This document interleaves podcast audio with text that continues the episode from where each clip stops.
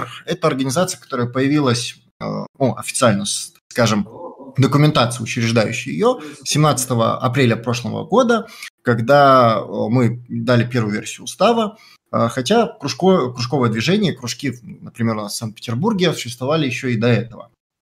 Собственно, основная цель которая движет нами, которую мы весь период пытаемся реализовать и оптимизировать.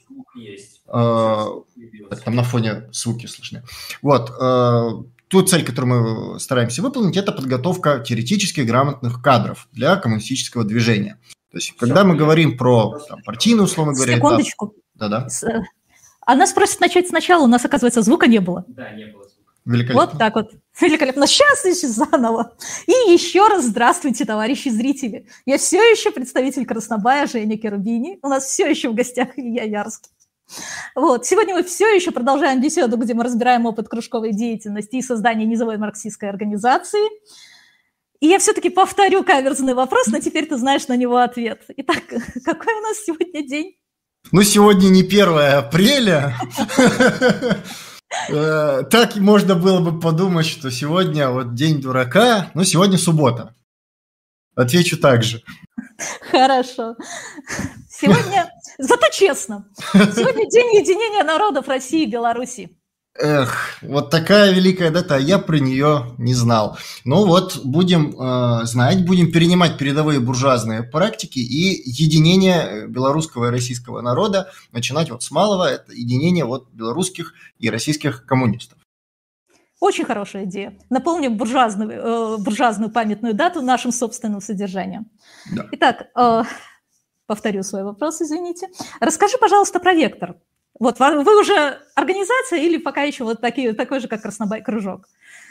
Э, по поводу самого термина «организация», тут на самом деле все зависит от определения. Много кто использует термины «организация», «кружок», там, «протопартия», кто как хочет может называть нас, кого-то вокруг. Кто-то использует термин партия, а при этом там содержание еще более меньше, меньше, чем у нас. То есть э, терминология по форме здесь на самом деле вторична. Важно, наверное, все-таки будет именно содержательная часть. И вот про содержательную часть, собственно, сегодняшний весь наш разговор. Если говорить про историю, например, самого вектора, то вектор там, появился не так относительно давно, по сути, вектору год, Э, с момента первой редакции устава, которую мы приняли. Хотя, в принципе, кружки и до этого существовали. На протяжении всего этого периода основная наша цель, которую мы стараемся соблюсти и реализовать, это цель подготовки теоретически грамотных кадров для э, коммунистического рабочего движения. Опять-таки, для того, чтобы эффективно выполнять функции агитации, функции пропаганды, функции э, обучения рабочих, э, ну, так скажем, помощи, прежде всего, рабочим по рабочему движению скажем, ну, профсоюзный органайзинг, для этого необходимы кадры, кадры, которые э, обучены, которые сплочены и организованы в общую структуру. По сути, то, что в, дальнейшем при переходе на политический этап должно будет породить ну, так называемую партию. Но это еще там впереди, условно говоря. Поэтому вектор – это вот прежде всего э, структура, организация, сеть, как уж хотите называйте, которая ставит своей целью это подготовка теоретически грамотных кадров, и вот у нас по этому поводу есть определенные успехи. Тут еще я хотел бы что в преамбуле сказать, что мне видится важным. А, по сути, а, все, чем сейчас занимаемся, вот что мы, что товарищи из Краснобая, что там Красный Юрт, РФУ, другие коммунистические организации и кружки, и, и прочие объединения, это то, что мы занимаемся исследованием, научным исследованием – в сфере построения коммунистических организаций. Как бы это, может быть, тупо, не знаю, не звучало, но, по сути, каких-либо методичек, как в актуальных условиях объединить людей, ассимилировать людей, обучить людей, снять противоречия там в теории и в чем-то другом, этих э, методичек нету. Э, партия ленинского типа, э, что называется, которая была описана, она присуща именно тому историческому моменту, с теми условиями. Современных моделей нету. Изучая, например, буржуазную какую-либо литературу, там по тимбилдингу, по всему прочему, мы можем лишь выцеплять какие-то конкретные механики, вставляя их в тот конкретный исторический а, контент, а, кон, контраст, в котором мы сейчас находимся. А, поэтому, по сути, все вот эти вот организации, кружки, которые были перечислены, другие, мы занимаемся исследованием. Исследованием и сразу же лабораторные испытания на практике тех или иных механик. Поэтому вот многое, про что сегодня будем говорить, это следствие тех или иных практических выводов по э, там, ассимиляции, организации и ряд других э, техник, которые необходимы для создания субъективного фактора, э, так называемой диктатуры пролетариата. Если скажем, все поняли, что я, надеюсь, хочу вот диктатуры пролетариата сказать. Вот, ну, на этом моя преамбула, наверное, все. Спасибо. Ну что ж, простой вопрос. На каких принципах вы строите работу? Ну, как и любая коммунистическая организация, основной принцип – это демократический централизм. Но тут другая проблема. Э, демократический централизм понимается людьми очень по-разному. Тут стоит понимать, что мы живем в обществе, society, как говорится. В обществе есть огромное количество разных точек зрений. Прежде всего, это разных э, кладов, разных э, общественных форм, которых люди находятся по своему быту. Ну, условно говоря, если человек 15 лет работает в большой организации, ну, по, своему, условно говоря, работе, и в маленькой организации, у человека в голове уже разные механики взаимодействия с коллективами. Кто-то там, ну, вследствие своей работы будет иметь одну профдеформацию, кто-то другую. И вот наше общество индивидуализма а, порождает, соответственно, огромное количество проблем с унификацией, если так можно сказать, ну, оно же, собственно, ассимиляцией Э, различных взглядов под одну, условно говоря, так назовем, научную точку зрения. И э, эта проблема напрямую вытекает и в форме организации людей, а именно то, как люди будут друг с другом коммуницировать, как люди будут друг с другом организованы и ряд других, собственно, сложностей.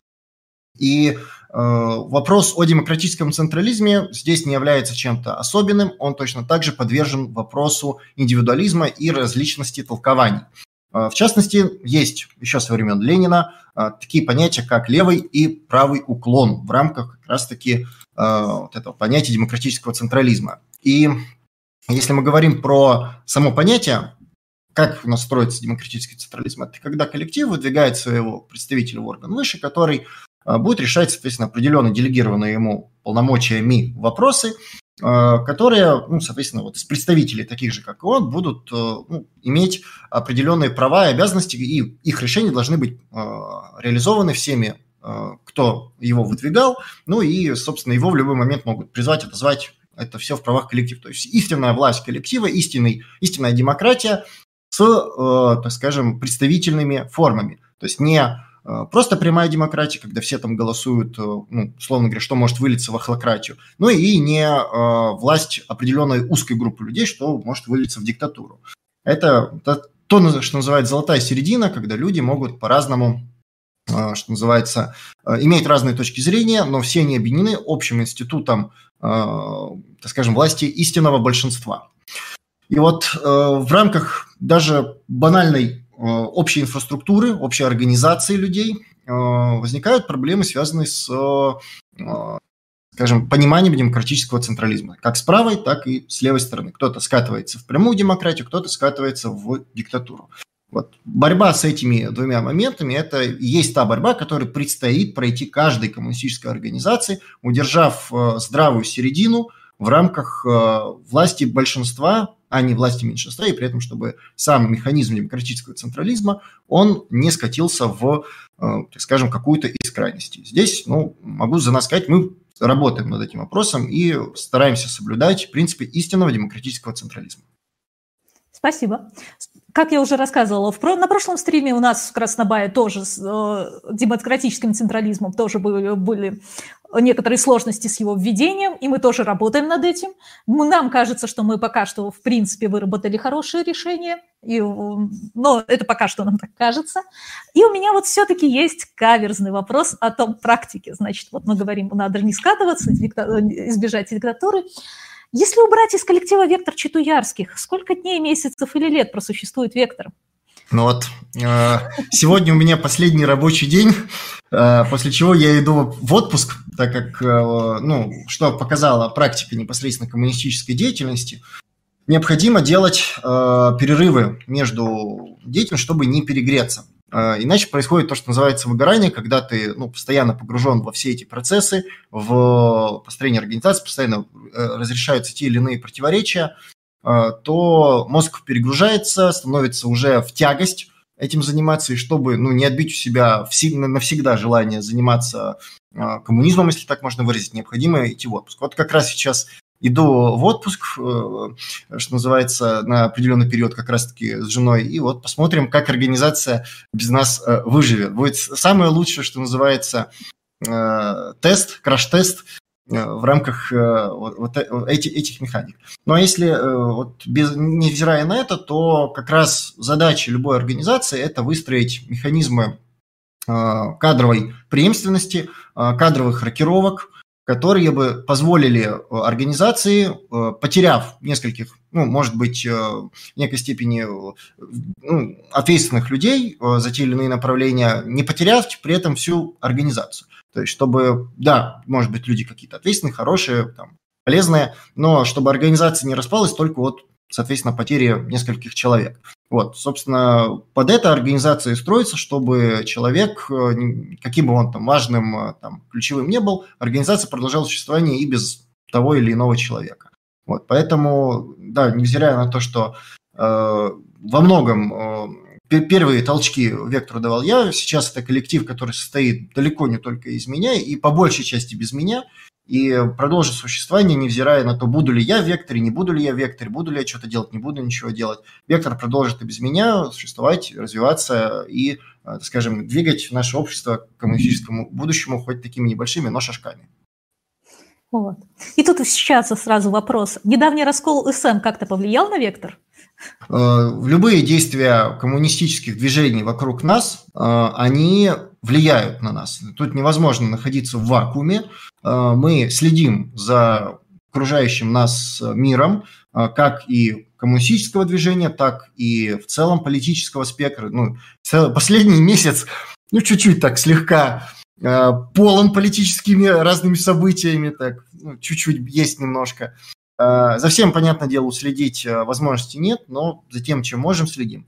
За конкретно коммунистическими движениями у нас есть отдельный отдел, называется отдел внешних связей, э, который как раз-таки занимается изучением Э, окружающей нас среды и поиска, поиска установления контакта с разными коммунистическими организациями. Собственно, я являюсь э, членом этого отдела, и вот в рамках, например, этого взаимодействия вот с товарищами из Краснобая, Красноюрта, РФУ э, мы имеем там определенные формы взаимодействия. Ну и рядом других организаций в частности. Что касается непосредственно Союза марксистов, повторю то, что изначально мной было заявлено, что по сути мы сейчас все занимаемся исследованиями. И каждый пробует разные модели взаимодействия организаций, коллективов. В рамках э, вот этих проб это, по сути, что? Это эксперименты. Э, у нас нету э, ни у кого в, в рамках коммунистического движения стопроцентной гарантии, уверенности в том, что какая-то там ну, модель, какой-то определенное положение по тому или иному направлению, оно окажется в конечном счете 100% верным. Мы сейчас все экспериментируем в рамках тех или иных Э, направлений. Есть ряд организаций, построенных по функциональному принципу, есть ряд организаций, построенных по территориальному принципу, есть более централизированные, есть менее централизированные, есть организации, делающие большой упор на теорию, маленький упор на теорию. Мы все занимаемся в той или иной степени экспериментами по построению организаций, пробуя разные элементы, давая им больше значения, меньше значения. В конечном счете победит, э, ну, в хорошем смысле, в рамках соцсоревнования, та модель, которая окажется наиболее жизнеспособной. Э, в рамках, соответственно, тех или иных событий в организациях вокруг нас э, мы анализируем, соответственно, то, почему так, такое произошло, и пытаемся в нашей структуре избежать подобных ошибок. Ну, не побоюсь, вот Союз марксистов в этом плане были во многом перво проходцами с момента бума пенсионной реформы э, пробовали много механик, мы на ряд моментов оттуда смотрели и старались перенять положительные, ну а некоторые негативные моменты, которые там наблюдаются, стараться у себя, соответственно, предотвратить, для того, чтобы, соответственно, стать лучше и тем самым продвинуть, опять-таки, определенные модели и продвинуть, э, ну, показать, что определенные модели эффективны и продвинуть коммунистическое движение хоть на шажок, но вперед. Спасибо.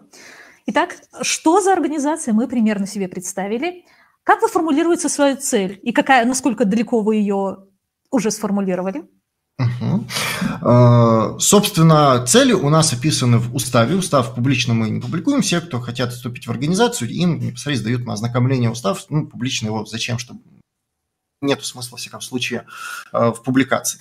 В уставе прописано древо целей. Там описано 8 этапов так скажем, нашего целеполагания от конечного построения э, коммунизма во второй фазе и промежуточные коммунизм в первой фазе, диктатура пролетариата, соединение объективного и субъективного фактора общества, создание объективного и субъективного фактора в обществе.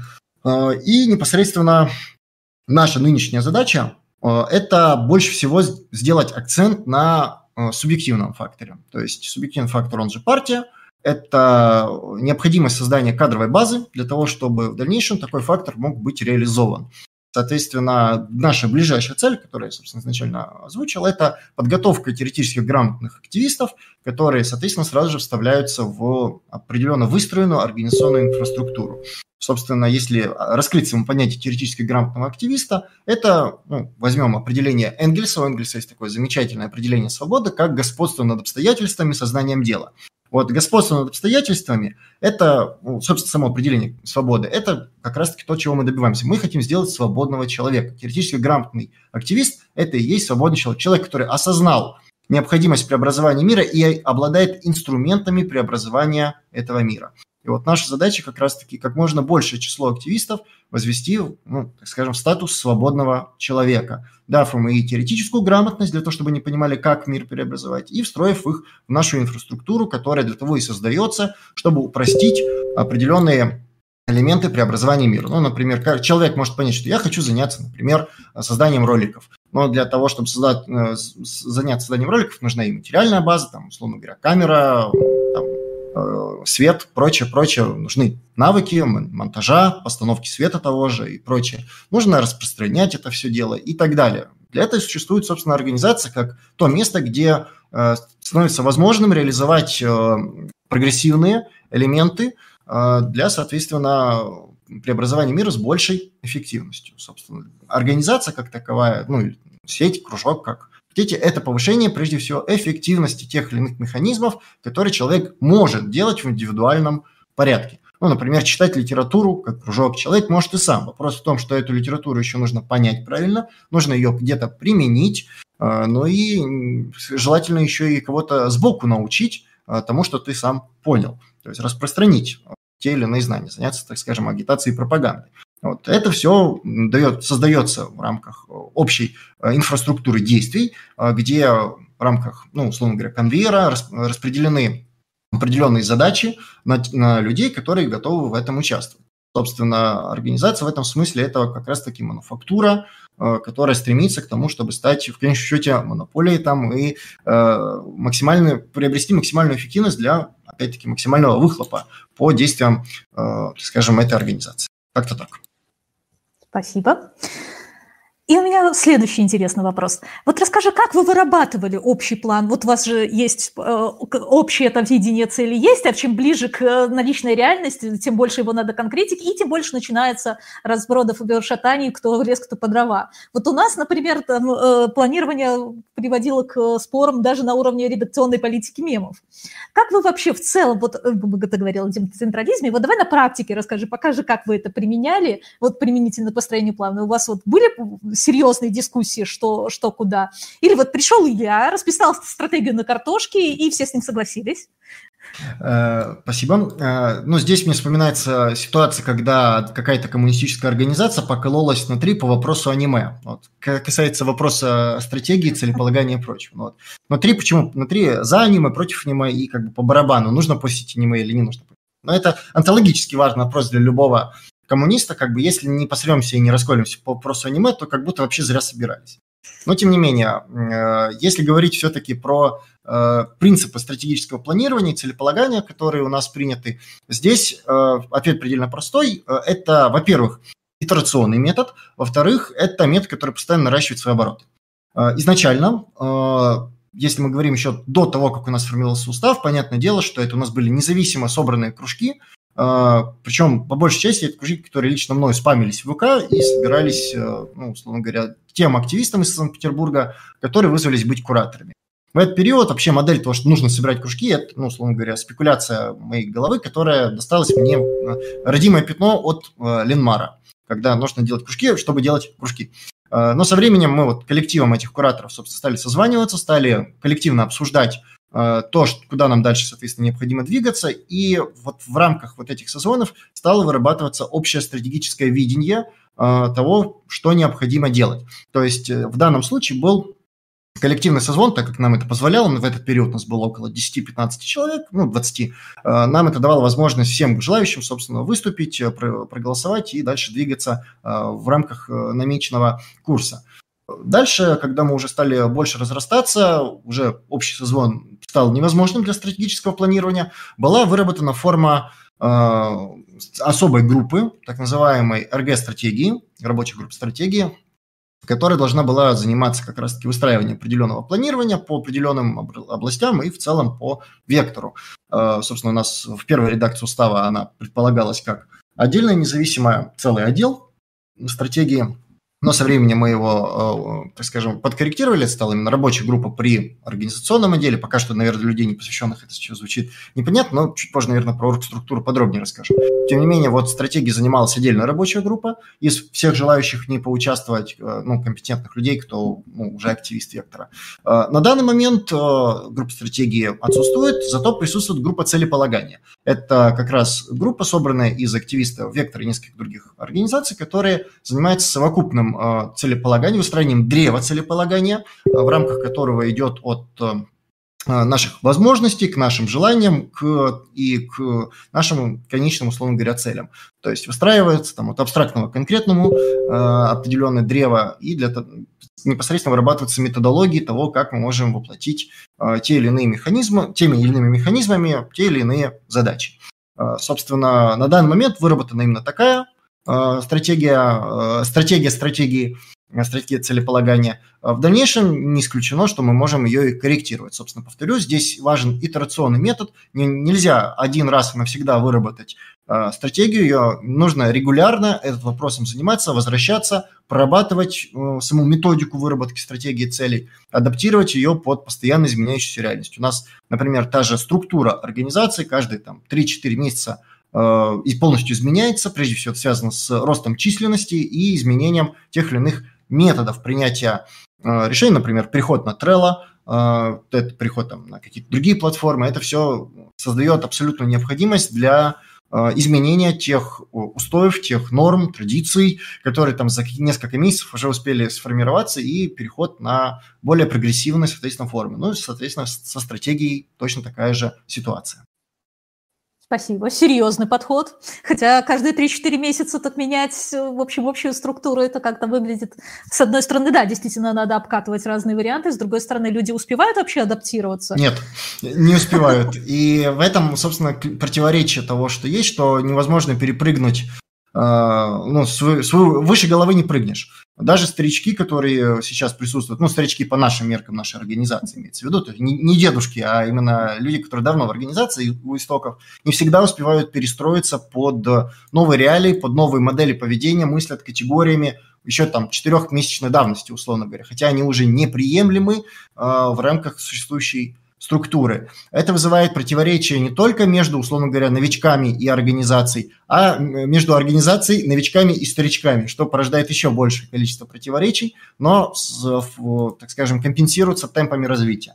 То есть благодаря тому, что идет крайне быстрый темп, э, идет и предельный, я по сути сказал, идет и больше прирост людей в организацию, что на данном историческом этапе нам скорее играет э, дополнительные сложности в рамках того, что нужно адаптировать не только новичков, но и старичков, э, причем с большим усердием. Но в то же время оно нам сыграет и положительную роль, если мы выдержим этот темп и там, по пути не развалимся. Оно нам сыграет положительную роль года через пол, через год, когда все набранное нами количество активистов будет переварено, ассимилировано, и у нас получится большая масса людей, которые уже достаточно унифицированы в новой методологии. Э, все перейдут в стан, условно говоря, старичков. Э, со старичками скорее проблема не в лояльности или в э, желании работать в коллективе, а в том, что какими методами они работают. Это другой пласт проблем, и скорее будет играть на замедление как раз-таки темпов изменений, нежели на какие-либо проблемы, связанные с скажем, ну, отваливанием, например, ну, человек отвалился от работы, там, выгоранием и прочим есть это другой пласт работы, который нам тоже вот в рамках исследований необходимо пройти. Так, я все-таки задам еще один уточняющий вопрос. А вот, собственно говоря, вот у вас есть некая методология, через которую, э, что она должна показать там, вот, через 3-4 месяца, вот сколько раз она должна дать осечку, чтобы вы от нее отказались? Вот один раз э, осечка, и все, давайте сразу все менять? Или вы все-таки даете какой-то шанс поправить, посмотреть? Сколько раз ку нужно сделать, чтобы понять, что э, методология плохая? Э, ну, на самом деле, любая осечка, она уже заставляет задуматься и по меньшей мере обдумать э, ту или иную ситуацию. То есть возникая, возникновение какой-либо проблемы, оно бывает, собственно, по двум причинам. Это системная ошибка, либо историческая ошибка.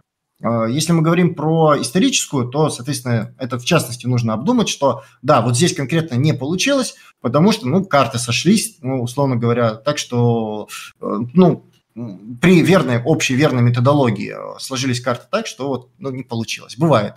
Э, в то же время нужно, это нужно проанализировать. Даже один некорректный какой-то поступок, э, даже одна какая-то осечка э, с тем, той рабочей группой, которая непосредственно завязана на проработке этих вопросов и выполнении этих задач, должна это взять в свою скажем, ну, у нас еженедельно повестка обновляется, в свою повестку и, соответственно, проработать этот вопрос в той должной мере, в коей э, необходимо. То есть если активисты этой рабочей группы, ну, компетентные, то есть люди, э, поймут, что этот вопрос уделено там предельное количество внимания, то вопрос будет снят в какой-то либо результат, либо отложен, например, на дальнейшую проработку через какой-то период, когда у нас будет ресурсная база под реализацию этого вопроса. Либо же этот вопрос будет прорабатываться до тех пор, пока не появится разумное осознание, что вот все, у нас либо есть уже сейчас ресурсы, либо нет этих ресурсов, либо это вопрос, опять-таки, на перспективу, и сейчас проработка его не принесет э, нужного нам качества. Здесь, э, мне кажется, очень важный еще э, момент, который стоит упомянуть, это вопрос этики эффективности. Э, про него, например, у нас был стрим, э, ну, в частности, про него недавний на Векторе, это PNT 2.0, партия нового типа э, с Александром Филипповым. Э, этика эффективности – это, мне видится, крайне важная крайне важный момент в построении любой организации коммунистов, э, на который почему-то мало кто обращает должное внимание. Э, этика эффективности – это то, та модель поведения, когда мы принимаем в работу только те методики и те практики, которые в конечном счете принесут максимальный профит по их выполнению. Условно говоря, мы можем заняться агитацией людей влево. Для этого мы можем использовать, условно говоря, газеты, видеоролики, Э, выйти на улицу кричать. То есть можно использовать для одного и того же результата разные методологии. Вот э, любая организация, ставя себе определенную цель, должна проанализировать самые разные методологии получения этого результата и выбрать не первый попавшийся, как у нас это часто и бывает, а проанализировав и поняв КПД каждого из них, соответственно, действовать. Вот э, во многом проблемы бывают с КПД, KPI, и другими вот этими буржуазными терминами того, как э, действовать. Люди действуют из такого некого внутреннего порыва, не стараясь понять, насколько их действия действительно приносят эффективность. И в рамках этого, как мне видится, как а, всяком случае, должна выстраиваться коммунистическая организация, это действовать из максимальной эффективности. То есть, если есть определенное целеполагание, если есть определенные осознанные методологии, нужно действовать не исходя, опять-таки, из некого желания, там, например, сделать то-то, сделать все-то, а из осознания того, что от того или иного действия будет получен максимальный профит, репутационный, имидж, брендовый, э, конкретные ресурсы получены, привлечены люди, обучены люди. Это все должно быть э, понято и, соответственно, принято как ну, определенная приоритетность. Например, от определенных действий мы получим больше условно говоря, человеческих ресурсов, а других действий мы получим больше репутационных ресурсов. Соответственно, необходимо понять, что в данный исторический момент, какие ресурсы нам более необходимы. В частности, этим вопросом должны заниматься компетентные органы, организации, ну, завязанные на тот, ту область действия, которой эта, организ... ну, эта рабочая группа в рамках организации и действует. Спасибо. От себя добавлю, что вот этика эффективности, она очень сильно конфликтует с бытовой вот мещанской этикой, потому что вот э, очень трудно согласовать ее с э, тем же налогом на чистую совесть, на котором очень часто ловят плохо подготовленные кадры. То есть давайте вы вот сейчас не, э, не будете этим заниматься, а впишитесь в эту акцию, там сдадите деньги непонятно на что, но это точно-точно пойдет, например, на благотворительность. Вот. А, при этом, как бы сказать, буржуазная мораль, она, с одной стороны, порождает вот эту вот Э, чистую совесть, которую ставят во главе угла, но, но она такая немножечко э, лицемерная, потому что вот именно этика эффективности с точки зрения выгодно это или нет, как раз-таки на этом строится и, в общем-то, современный буржуазный бизнес. Просто он это думает молча, а, а транслирует немножечко другое. Но я хотела сказать, что ваша организация может спокойненько давать объявление «Мы молодая, динамически развивающаяся компания». Вот. Э, как вы приглашаете себе новых членов членов, что нужно сделать, чтобы стать членом Вектора? Здесь э, прежде всего две большие методологии, э, которые используются нами, и на данный момент они показали свою определенную эффективность. Первая методология, условно, холодный набор, вторая – горячий набор. Э, названы они так, как горячие и холодные продажи. Если мы говорим про холодный набор, это самая эффективная методология. На данный момент я не видел более эффективной методологии в рамках коммунистического движения.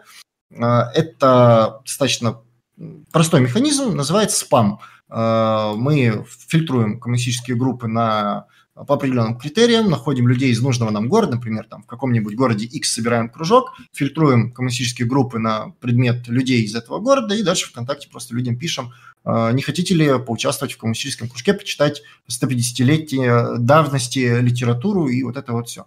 Люди приходят, люди занимаются, где куратор с ним проводит работу с, а, по отношению проверяет их на адекватность, проверяет их на дисциплину, усидчивость, После чего определенное количество людей заканчивают кружок, э, чаще всего потому, что люди сами выбывают по ряду экзистенциальных причин.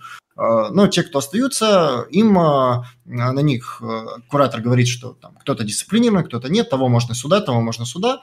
Ну и дальше кружковый кадровик проводит уже созвон с коллективом, с отдельными активистами и прорабатывается вопрос о приглашении человека в рамках, в рамках организации. То есть э, критерием участия в активистах, то есть э, ну, непосредственно помогать вектору, это пройти кружок, чтобы коллектив, во-первых, убедился, что человек э, корректно, ну, дисциплинирован, что он, ему на него можно положиться, что человек там не провокатор какой-нибудь, там, ну, правак, условно говоря. Ну, конечно, всегда можно замаскироваться там и отсидеть и отчитать все это дело максимально, но как бы никто не от шальной пули не убережется. Если единственный вариант не ошибаться, это ничего не делать, как известно. Вот. Э, ну и тому же получить хоть, хоть какую-то минимальную теоретическую базу. То есть курс э, э, молодого бойца, КМБ, как он у нас называется, это минимальный курс теоретических знаний для общего терминологического понимания марксистской теории. То есть ну, после него не стоит ожидать, что человек э, будет э, понимать все и вся вокруг, что человек будет э, сверхмозгом, который сможет там анализировать события политические не только вокруг нас. Нет, это курс для того, чтобы человек просто с нами синхронизировался и смог разговаривать на общем, понятном для каждого марксиста языке. Это тоже метод некой ассимиляции человека, ну, условно говоря, в нашу э, марксистскую секту. Или как это там можно еще назвать. Ну, вот в, в, в рамках э, научной терминологии всегда есть определенные э, термины, которые, например, контрастируют с Э, понятиями бытовыми. Ну, например, в быту понятия цена и стоимость, они тождественны, а в марксизме, в рамках политэкономии, цена и стоимость – это э, все-таки разные термины, которые стоит э, всякому марксисту различать. Ну, точно так же, например, качество, количество, мера по-бытовому люди будут по-разному понимать, а в рамках марксистской философии это будет иметь, соответственно, отличные от бытового понимания определения. А, поэтому кружок здесь выступает именно ролью такой некой ассимилирующей. Вот, и когда мы приглашаем людей холодным набором, люди, соответственно, приходят, а, мы с людьми прорабатываем эти вопросы и дальше приглашаем в организацию вступить. Вот, ну, горячий набор – это более простой, ну, такой достаточно простой механизм, он сложен скорее в исполнении, но э, дает нам постоянный холодный э, такой поток, но при этом горячий, э, из людей, которые желают вступить. Это медиа. Собственно, мы создаем канал, у нас есть, собственно, канал Вектор, на котором публикуются ролики, э, у нас есть определенная медийная Э, освещенность, э, группа ВКонтакте, у нас есть э, ряд других смежных проектов, это вектор хайлайты и векторизация, вектор библиотека, векторианство. Все эти ресурсы в конечном счете дают нам возможность привлечь людей, которые про нас до этого не слышали, привлечь их к тому, что вот есть мы, у нас есть кружки, хотите поучаствовать, приходите, милости просим. Таким образом, какое-то количество анкет ежедневно нам поступает, что дает возможность нам без лишних затрат постоянно формировать онлайн-кружки, либо даже если вот так совпадет, что много людей из одного города подаст заявки, сформировать полноценный офлайн кружок, на что мы даем больше приоритет, а, но чаще всего получается, соответственно, в городах-миллионниках, где, ну, такой вот, даже вот горячим потоком может быть просто больше, чем в, соответственно, холодном. Ну, а если уж говорить про формирование офлайн кружков в небольших городах, то тут, вы исключительно холодным потоком. С недавних пор стали использовать методологию таргета, э, но она сейчас еще обрабатывается. Одна из возможных, один из возможных способов, соответственно, того, как привлекать людей в кружки. Собственно, будем измерять эффективность того, насколько он опережает, например, тот же холодный, горячий потоки и действовать сообразно тому, как какой метод окажется более эффективным, так и распоряжаться нашими ресурсами для того, чтобы действовать в русле более эффективного метода. Спасибо. Так, а вы читали отнош... Э, отношения тех, кто э, ограничился КМБ, и тех, кто доучился до конца в организации? Отношения... Сколько... Ну, вот сколько у вас только КМБ закончил, а кто, а. кто пошел учиться дальше? Э, здесь предельно простой ответ. У нас большинство кружков – это новонабранные. Собственно, если мы говорим о э, КМБ, КМБ у нас, по сути, стартовал э, как проект в летом 2020 года. У нас тогда было рассчитано на 4, это была первая редакция КМБ, уже сейчас дополненные есть и прочее. Мы благодаря этому смогли получить первую кадровую базу. Собственно, в процессе развития организации изменяются и критерии вступления в организацию, участия в организации, ну и отношение к кружкам. Соответственно, и сама форма кружков, она э, меняется. Э, было бы неправ, неправильно взять, и чтобы они застыли в неоптимизированном формате. И в рамках этих изменений, соответственно, и первые потоки людей, которые заканчивали КМБ, они приглашались напрямую сразу же участвовать в организации – и учитывая те темпы работы, с которыми мы работаем, те темпы развития и тот масштаб и объем работы, который нам необходимо делать, у людей просто не оставалось времени на посещение кружка, потому многие вот кружки, которые того периода были собраны, они были эм, ну, чуть ли не э, поголовно включены в организацию, а те люди, которые там оставались и не были готовы к каким-либо действиям активистов, они были соединены в общие кружки, Э, старого формата, и они ведут определенную работу. На данный момент у Вектора около 80 кружков. Э, большинство из них, подавляющее, это кружки по КМБ. Ну, подавляющее не совсем верно, но около 50 условно говоря. Это кружки ну, КМБ, которые постоянно добираются. Соответственно, старые кружки идут по иным программам. После прохождения КМБ людям предлагается Э, углублять свои знания в различных областях. Это философия, прежде всего, это работа Эвальда Васильевича Ильенкова, это политэкономия, э, это Островитянов, и еще есть отдельный курс, это Цаголов. Э, раньше еще пытались Колганова-Бузгалина, но поняли, что это совсем не наш формат, и с рядом моментов оттуда мы не согласны, поэтому эту программу исключили.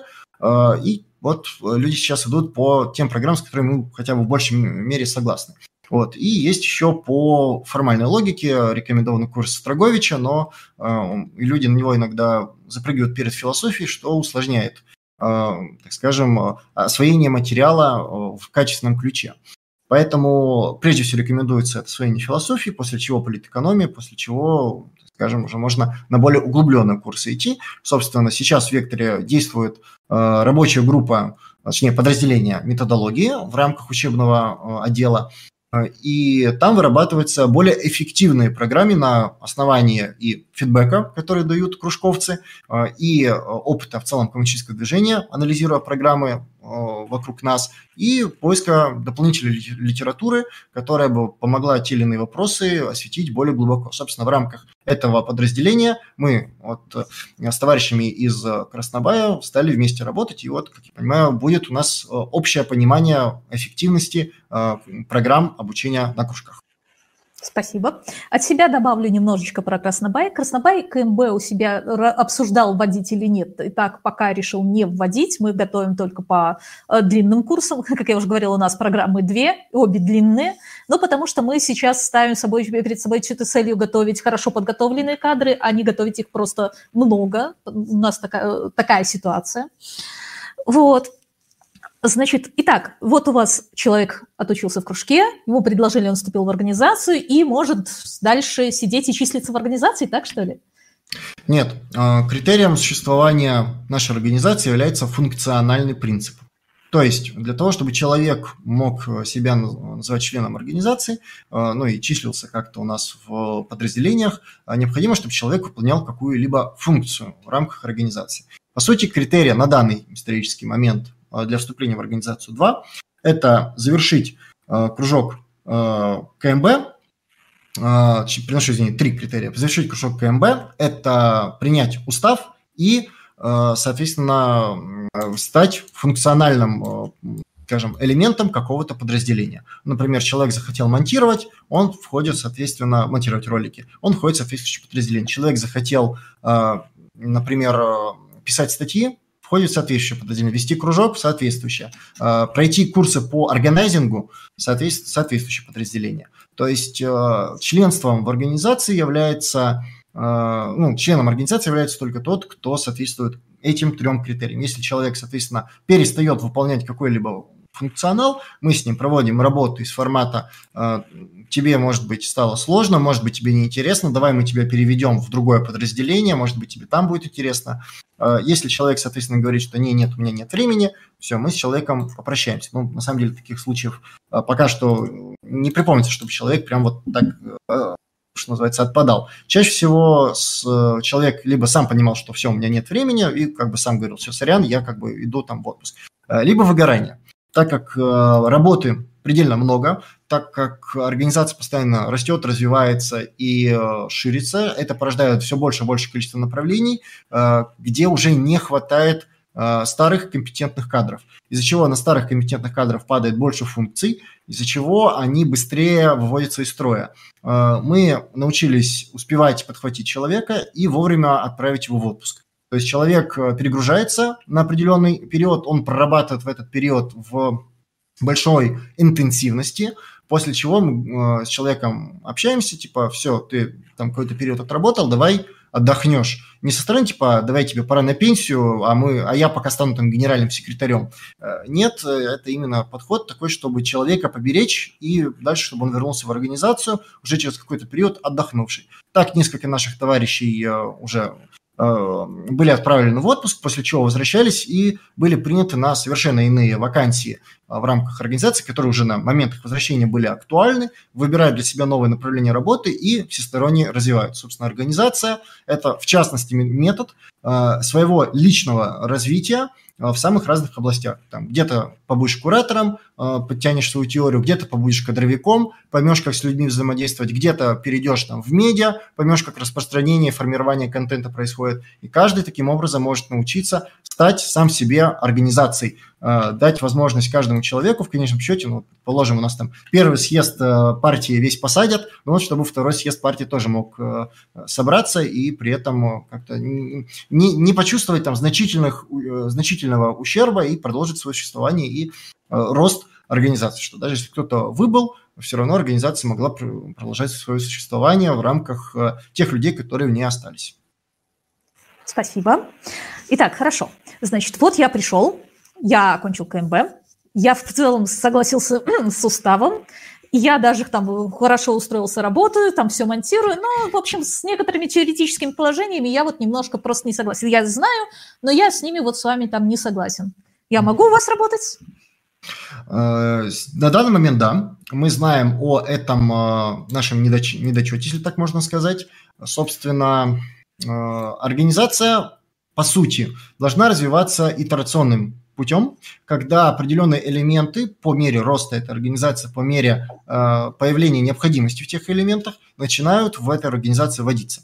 Невозможно создать идеальную модель организации и сразу же в нее поместить неидеальных, неподготовленных людей. Этих людей нужно готовить, нужно подготовить определенные переходные этапы для самой организации и людей в ней, и уже потом, уже подключая людей тоже не готовых к уже готовой организации, создать определенные буферные а, элементы, которые дадут возможность людям более эффективно входить в, а, так скажем, организацию другого типа, так назовем. Соответственно, если мы говорим про теоретическую грамотность и теоретическое единство, оно на данный момент решается исключительно вопросом проработки это на кружках. То есть насколько человек на том или ином кружке Э, согласен с э, мнениями, круж... Э, ну, обсуждаемыми в литературе, которая на кружке обсуждается, насколько куратор ему смог донести те или иные мысли, настолько человек является теоретически грамотным. Мы осознаем, что это некий стихийный подход, но, повторю, невозможно все вести разом и все сделать максимально эффективно. Тем не менее, все люди, которые приношу, наверное, большинство будет так правильно сказать, ибо некоторые присоединились к нам со стороны. Большинство людей, которые сейчас у нас э, помогают, большинство наших активистов, они закончили векторовские кружки, они прошли одну и ту же программу, читали одни и те же книжки, чаще всего не имея опыта других, условно говоря, книжек, за счет того, что это люди новые в целом для коммунистического движения, то э, они не будут обладать той условно говоря, массой различной информации, которая бы позволила э, там, иметь э, различные представления по критическим вопросам. Основные вопросы, они для всех коммунистов одинаковые. Это э, единство по вопросу борьбы за права трудящихся, это единство по вопросу диктатуры, опять-таки, пролетариата, это единство по вопросу базиса надстройки, демократического централизма, по вопросу диалектического материализма, трудовая теория стоимости и теория прибавочной стоимости, разработана Марксом. Э, это вопросы, которые, в принципе, базисные для любого марксиста. Э, и э, в них, как, насколько я могу судить по предварительному анализу организации, никаких абсолютно расхождений нет. Если и есть внутри организации расхождения, они чаще всего касаются вопросов так скажем, оценочных тех или иных исторических событий, явлений, там, например, социализма в СССР, Э, и тому подобное, что не влияет на нашу актуальную работу, не влияет на возможность э, э, как-то навредить друг другу в рамках там, теоретических моментов. К тому же внутри организации действует на данный момент где наш дискуссионный клуб, в котором любой человек может задать тему, и, соответственно, люди вокруг подискутируют на то, верно ли человек понимает тот или иной момент, соответственно, выступить там, например, с докладом. Ну, человек может, имеет возможность свою точку зрения отстаивать, ну и, соответственно, результаты этого дискуссионного клуба будут выложены в соответствующей соответствующем месте, чтобы активисты могли это дело увидеть. Э, что касается в целом создания грядущего э, общего теоретического единства, это процесс непростой, и чем глубже мы э, восходим в процесс, ну, в само теоретическое единство, тем больше вопросов нам необходимо разъяснить. То есть невозможно человеку сказать, что ты должен скажем, э, быть теоретически грамотным, ты должен э, вот это вот все знать и при этом как-то не дать, например, источников, как это все дело знать, обосновать человеку и прочее. То есть нужно дать человека научить мыслить и дать ему знания, соответственно, которые человек сможет обмыслить и прийти к верным выводам. Вот э, наша задача – научить человека мыслить и приходить к верным выводам. Э, соответственно, просто огласив какой-то список положений э, организации по тем или иным теоретическим вопросам и заставив всех, там, условно говоря, подойти подписаться, это будет неверно. В то же время мы понимаем, что для того, чтобы такой вот механизм реализовать, необходима, опять-таки, итерационность процесса, постепенность процесса, когда выкладываются определенные пункты, выкладываются э, возможность критики этих пунктов, и дальше идет э, постепенно проработка теоретического вопроса. Э, вот с товарищами из Красной Юрты, Краснобая и РФУ мы прорабатывали так называемую теор-часть, это общий документ, который дает возможность состыковаться нашим организациям по общему целому вектору видения теории. Мы такой документ практически оформили. Там остался вопрос, э, был ли социализм, так скажем, самый важный э, вопрос э, мироздания. Но, тем не менее, вот по вопросу того, действительно, должна ли быть при социализме товарность или не должна, мы еще не нашли общей точки соприкосновения. Но, однако, это вопрос, который требует больше проработки, и со временем, я уверен, мы найдем по нему точки соприкосновения. На базе вот этой теор-части, которую мы проработали с коллективами союзных организаций, в рамках Вектора был выложен этот документ на в соответствующие платформы, где у нас собираются мнения. С активистов собрали мнения, немножко доработали этот документ, э, и в ближайшее, как я понимаю, время наша редакция планирует этот документ вы, вывести на голосование с различными формулировками, э, чтобы в дальнейшем этот документ более активно прорабатывать. Этот документ будет в первой итерации не являться там уставным, условно говоря, суперофициальным, он будет э, являться тот, который мы стремимся дорабатывать документ,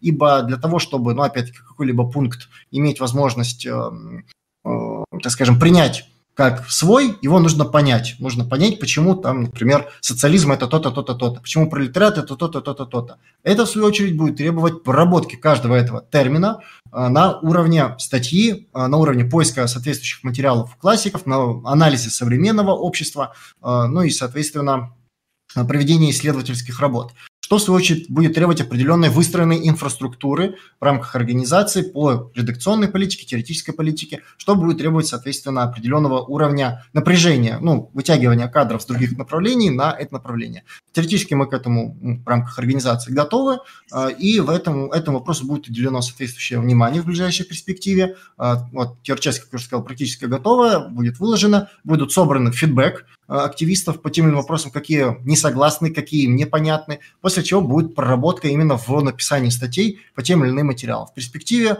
по каждому термину, по каждому тезису должна быть, должен быть написан материал, и должны вестись дискуссии между активистами, ну, не только, условно говоря, нашей организации, но и союзных, соседних организаций, для того, чтобы в конечном счете определить ту единственную истину, которая вокруг нас и существует. Спасибо. Итак, вы хотите опубликовать, чтобы у нас началась более активная фаза дискуссии. Похвально.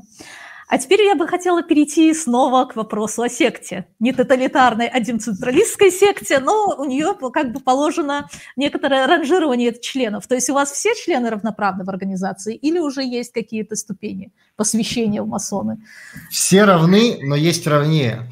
Э, ну, конечно же, как и в любой э, организации демократического централизма, все члены организации считаются равными. Э, проблемы тут другие, с которыми сталкивается, соответственно, организация в рамках э, такого позиционирования. Э, когда мы уравниваем человека, с, который только-только пришел в организацию, человека, который тут уже, условно говоря, год, больше, мы таким образом, прежде всего, вредим организации тем, что уравниваем голос некомпетентного человека с голосом компетентного человека по вопросам дисциплины, по вопросам ну, принятия решений и так далее. То есть э, мы тут впадаем в э, проблему власти толпы. И нашими темпами роста мы можем себе тем самым навредить тем, что со временем э, создадим прецедент, когда решение будет принято из определенных эмоциональных, там, например, каких-то моментов, а не из рациональных. Хотя наша вот как раз-таки задача – это устранить все возможности принять, некорректного принятия решений, ну и, собственно, чтобы в организации были люди, которые смогут только э, разумно принимать э, решения, а не там рассудочно или, э, скажем, может, тем более эмоционально. Поэтому это вопрос, опять-таки, итерационный, это процесс, э, это все становление, это всегда движение, нет ничего, что не в движении. И если мы говорим про э, вопрос равенства, конечно же, равенство должно быть, но всегда вопрос в том, равенство между кем. И э, вот на данный момент организация устанавливает равенство между всеми членами организации, вне зависимости от момента вступления, от выполняемых задач, от компетентности и так далее. Со временем э, предполагается ужесточение этого вопроса не со стороны того, чтобы э, там, кого-то э, ограничить, но и это тоже как частность, а со стороны того, чтобы повысить прежде всего эффективность того, что мы делаем. Каким путем? Ввести в организации ранжирование по тому, кто является членом организации, кто не является членом организации, кто является неполноправным членом организации. То есть как сейчас, например, работает в большинстве там, партий, условно говоря, или в целом структур, а, те или иные механизмы. Ну, когда вы устраиваетесь на работу, у вас есть условно испытательный срок. В компартиях, например, или в партиях в целом, это называется кандидатский срок, когда у вас еще как бы не полные права, и вы, э, что называется, при этом все-таки числитесь как член организации, ну или там работник определенной фирмы. Э, соответственно, тут в этом нет ничего крамольного, и это нормальная практика, что новичок, который только разбирается, он должен, э, соответственно, э, учиться, он должен набираться опыта, и его положение, оно не равно положению того, кто уже давно, условно говоря, в организации, в фирме работает, трудится, помогает. И наша задача как раз-таки выработать эти механизмы ранжирования людей в организации, когда человек с максимальной компетенцией будет принимать соответствующие решения, а человек, который только учится, он будет, ему будет выстроена максимально удобная, максимально комфортная инфраструктура, что если человек хочет учиться, если человек хочет получить условно говоря, право голоса, он его обязательно получит. Организация должна этому способствовать, создавать все механизмы для того, чтобы человек в итоге поднимался до э, уровня полноправного члена и точно так же, как остальные, мог э, принимать решения в рамках организации. Соответственно, в рамках такой структуры видятся три основные роли. Первая, самая меньшая роль – это роль сторонника, человек, который не входит в организацию, однако готов ей помогать. Вторая роль – это неполноправный член, именно такая формулировка, сейчас объясню почему. А, именно такая формулировка важна, а, потому что а, Кандидат – это то, что, собственно, онтологически, ну, точнее, сущностно является одним и тем же с неполноправным членом. Это человек, у кого дорога в одну сторону. То есть кандидат – это человек, который э, вступил в организацию, и все, второй раз ты кандидатом не станешь. А вот неполноправный член – это та формулировка, которая дает возможность человеку и туда, и обратно поступить. Например, человек накосячил э, в каком-либо деле. Ну вот, действительно допустил грубую ошибку, непозволительную для человека в организации. Например, какие-то принципы, которые общие для организации, нарушил, но при этом не настолько критически, чтобы человека исключать. Его понижают в правах на какой-то период. Ему необходимо будет по завершении этого периода заново пройти экзамены и податься на полноправные члены, соответственно, организации. А, что, собственно, является третьим а, и самым высшим званием внутри организации, это полноправный член, то есть человек, который а, может принимать решения, который является как раз-таки вот равным среди равных. И не первым среди равных, а именно равным среди равных. И задача это выработать те критерии, которые необходимы как раз-таки полноправному члену. Пока что прорабатывается, не введено, но прорабатываются механики членства – в виде прохождения теоретического как раз-таки экзамена, прохождения экзамена по безопасности, что там репосты Сартера не делали ВКонтакте, проработка вопросов, связанных с знанием оргструктуры, следить за тем, как все происходит в организации, кадровая работа, то, насколько человек корректно в в своем подразделении работал, то есть фидбэк от самого подразделения, сколько человек там ответственно, дисциплинированно все это дело выполняет. После чего человек имеет возможность, соответственно, пройти все экзамены, получить все рекомендации и стать полноправным членом организации, иметь возможность влиять на нее, иметь возможность, э, ну, что называется, быть уже не сбоку припеку, а быть непосредственно тем, кто все внутри организации решает. Таким образом, человек э, доказывает свое, свое желание и единство с коллективом, и в дальнейшем, что ведет к тому, чтобы он ценил. То есть он много сил потратил на коллектив, много сил потратил на определенные действия в рамках этого коллектива. И потеря э, членства, в, которое добыто там, не спекулятивно, а вот определенными усилиями, она будет более ценной, чем человек, который пришел, вышел, э, шишел-мышел, вот это все дело, ну, как будет, соответственно, некорректно э, по отношению к тем, кто действительно трудится и при, прикладывает максимальные усилия э, в рамках той или иной организации. Поэтому, да, ранжирования на данный момент нету, но к нему стоит прийти, это повышает эффективность работы организации. Спасибо. То есть, если раз, раз ранжирования нет, то волшебное слово, которое тут несколько раз прозвучала, дисциплина, ее поддержать еще сложнее получается, потому что вот этого замечательного инструмента а, возможности понижения в статусе у вас нет. А какими же инструментами вы все-таки пользуетесь? То у нас и несколько вопросов на эту тему уже было. Какие у вас там инструменты? Принуждение, насилие, там, ну, все вот это вот. Расстрелы, ИТЛ. Ультранасилие. Только коммунисты только ультранасилием могут э, работать. Это расстрелы, гулаги, голод, изби... Э, это вот это избиение, вот это вот все. Э, ну, если вот так поднимать вопрос, вопрос дисциплины – это сущностный вообще вопрос для организации. То есть без хоть сколько бы ни было дисциплины организация существовать не может. Дисциплина – это суть организации, и без нее ну, вообще невозможно представить себе организацию. Организация – это и есть, может ставить знак равно дисциплина. Вопрос в том, действительно, как она будет поддерживаться, на каких основаниях существовать и так далее. На данном историческом этапе у нас основной принцип дисциплины – это добровольное соглашение всех участников работать в рамках, ну, условно говоря, общего направления. То есть, действительно, каких-то принудительных мер, условного кнута, э, на данном историческом этапе не проработана. Изначально была выбрана модель, условно говоря, пряника. То есть, если человек, э, так скажем, не понимает, не согласен с какими-то моделями, то с ним нужно созвониться, с ним нужно поговорить, его нужно убедить. Это самая эффективная модель э, для того, чтобы человека, ну, условно говоря, не потерять и при этом ну, настроить в правильное русло. Такая модель имеет свои моменты неэффективности, когда человек там, из вредности, например, или там, по каким-либо иным историческим причинам не согласен с решением. Однако, э, зачем точно мы следим, это за выполнением э, задач, которые решены коллективом. То есть основная дисциплинарное взыскание, если и бывают, это нарушение уставных норм и невыполнение э, тех решений, которые были, соответственно, коллективом приняты. И это вызывает, соответственно, самое большое количество Э, разночтений и, собственно, санкций, которые вводятся по отношению к тем или иным участникам коллектива. Э, соответственно, э, если мы говорим про поощрение, то стараемся максимально с людьми обходиться корректно, товарищей, если кто-то там заблуждается, стараться переубедить, тем самым повысив их готовность работать в общем русле, в общем векторе с коллективом. Ну, повторю, что на данный исторический момент это имеет свою эффективность, но а, это становится все сложнее с ростом количества товарищей, которые приходят в организацию, имеют свои индивидуальные особенности, индивидуальные взгляды, возможно, ошибки.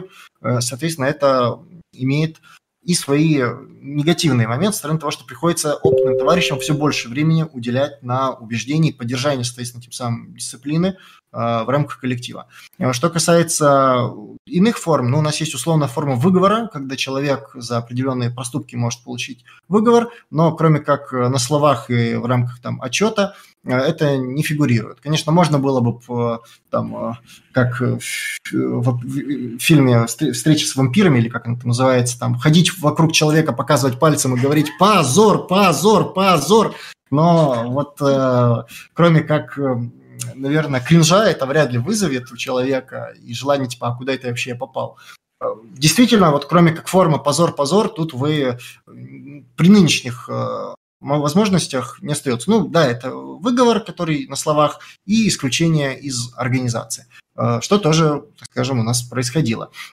Однако вот те первичные сита мерила, которые мы выстроили для включения человека в организацию, оказываются достаточно э, достаточными, уж извиняюсь за такую тавтологию, для того, чтобы прорабатывать вопрос приглашения в организацию именно тех людей, которые наиболее подходят для организации. Э, и дальше хорошие механизмы ассимиляции дают возможность еще более эффективно этих людей, собственно, переварить и устранить возможные разночтения, которые, собственно, и ведут к раздисциплинировки, если так можно высказаться, между членами коллектива и отдельными, э, соответственно, людьми, которые эту дисциплину и подрывают. Спасибо. Ну, в общем, у нас, как в Краснобае, тоже эта проблема стояла. И, во-первых, да, уговоры привели к большому душнилову. Э, приходилось, собственно говоря, решать эту задачу э, переформатированием работы, введение и выговоров, и введение отстранения от работы, и еще как- как-то, потому что или ты сидишь и всех уговариваешь, или, в общем, э, рабо- работа будет стоять, или ты никого не уговариваешь, никто не делает, и работа будет стоять. Вот, то есть э, этот момент действительно нужно решать, и дисциплину нужно вводить немножечко жестче. Тут рано или поздно все к этому, к этому придем. Вот, э, значит, коронная, мы тут не на зарплате, работаю столько, когда и как хочу. Вот с этим как у вас? Э, большая, ну, так скажем, э, сложность в рамках того, что каждый может уделять, э, условно говоря, коммунизму столько времени, сколько ему позволяет быт. Мы все работаем, у нас у всех есть быт, семья, друзья, отдых, игры иногда некоторые играют. А, вот, и не всегда хватает времени достаточного на то, чтобы уделить это коммунистическому движению и как-то продвигать нас там, в общее коммунистическое светлое будущее. А, соответственно... Так игры, игры все-таки мешают коммунизму. Да, напрямую мешают. Вместо того, чтобы кружок делать, люди там это, Володы играют какие-нибудь. А, или что там сейчас у зумеров популярно, я уж не знаю, Elder, Elder Rings, вот это вот все ваше. Ну, шутки шутками, а времени у всех ограничено. Соответственно, возникают проблемы с тем, чтобы, ну, как-то организовать э, людей на ту или иную деятельность. Ну, я такой достаточно грубый сейчас пример приведу. Для определенной деятельности необходимо, условно, 40 часов в неделю. Вот эти 40 часов в неделю, условно говоря, можно решить несколькими путями. Или взять одного, там, условно говоря, освобожденного сотрудника, которому организация будет выплачивать деньги, э, и он будет ее, условно говоря, выполнять эту всю деятельность, и каких-то там особых проблем э, с передачей, со стыковкой информации не будет. Но для того, соответственно, чтобы был освобожден сотрудник, нужны там взносы, нужны какие-то иные источники получения э, доходов для организации, что, в свою очередь, возник, возникнут э, проблемы с тем, откуда их получить, а кому это дело заплатить, а какие там будут критерии эффективности человека, которого мы таким образом наняли, ну и тому подобное. Э, в свою очередь, противоположность этому, у нас есть 20 активистов, которые по 2 часа в неделю только могут уделять. И это действительно ситуация. Многие люди только 2, 3, 4 часа в неделю и могут. Конечно, средний активист по подсчетам в Векторе это 6-7 часов, а, но это считает там некоторые 2, некоторые 20 могут потратить в неделю. Но средний, вот на 190 активистов, это 7 часов в среднем по больнице. Кто-то там а, капуста, кто-то мясо, в среднем голубцы. А, и этого мало. Вот этих вот 20 человек по 2 часа, это представьте, теперь вот нам, чтобы одну и ту же функцию сделать, что мог один, что может 20, нам необходимо выстроить под них инфраструктуру, состыковать, ассимилировать их, и этих людей, э, что называется, чтобы они договорились. Конечно, некоторые организации выбирают ну, модель того, что блин, вот этих всех людей договориться и э, состыковать это геморно, нам легче там кому-то заплатить, условно говоря, чтобы он был постоянно освобожденным сотрудником, и вот у нас этого гемора не было. У нас в силу того, что мы выросли из кружкового движения, у нас, наоборот, проще больше людей найти, маленьким количеством времени, мы выбрали, наоборот, упор на модель ассимиляции и на то, чтобы научиться с людьми договариваться, искать общие пути э, и общие механизмы принятия решений. Ну, выстраивание, соответственно, корпоративной культуры, э, ну, организационной культуры в нашем случае, э, когда как люди друг с другом будут искать пути решения, как будут приниматься решения, там, коллективное решение, ну и тому подобное. Соответственно, благодаря этому мы можем, ну, таким небольшое, большое количество людей – сплотить в какое-то направление, и дальше они там будут работать. Конечно же, эффективность будет страдать по отношению к одному, там, условно говоря, освобожденному сотруднику. Но сделать там организацию из всех освобожденных сотрудников будет дорого. Этого пока что нет э, в тех масштабах, которых бы хотелось бы. Но все это дело в становлении, там, мысли по этому поводу есть. Это все то, что предстоит еще только пройти, как нам, так и в целом коммунистическому движению там, дорасти до вот этого уровня. Поэтому вопрос о э, состыковке людей – это вопрос насущный, которым мы занимаемся, и в перспективе, надеюсь, он будет э, снят путем как раз-таки увеличения количества людей, ну, условно говоря, постоянно работающих на партию. Да, спасибо. От себя добавлю, что, э, во-первых, если у нас одна задача на, на 20 часов разбивается на 20 человек, то там уже надо не 20 часов, а как минимум 40, потому что каждому э, исполнителю маленького кусочка нужно еще серьезное время на то, чтобы вгрузиться, а потом еще нужно, нужно будет время на то, чтобы убрать нестыковки э, и ошибки просто потому, что pipeline, даже как бы он бы хорошо не был выстроен, если у нас мы перекидываем между разными исполнителями, получается ерунда. Угу. Вот. Кроме того, да, то есть если у нас такая же, у нас угу. примерно та же проблема, то есть у нас, естественно, освобожденных сотрудников нет, а это значит каждый, кто может, угу. и поэтому нам приходится бить задачи на маленькие, которые мы можем выполнить э, в короткие сроки. Это значит, что есть такие задачи, за которые нельзя браться, вот распределяя их по, по чуть-чуть, их надо делать единым куском, за такой мы просто не можем браться э, на текущем уровне. А, вот. Следующий вопрос.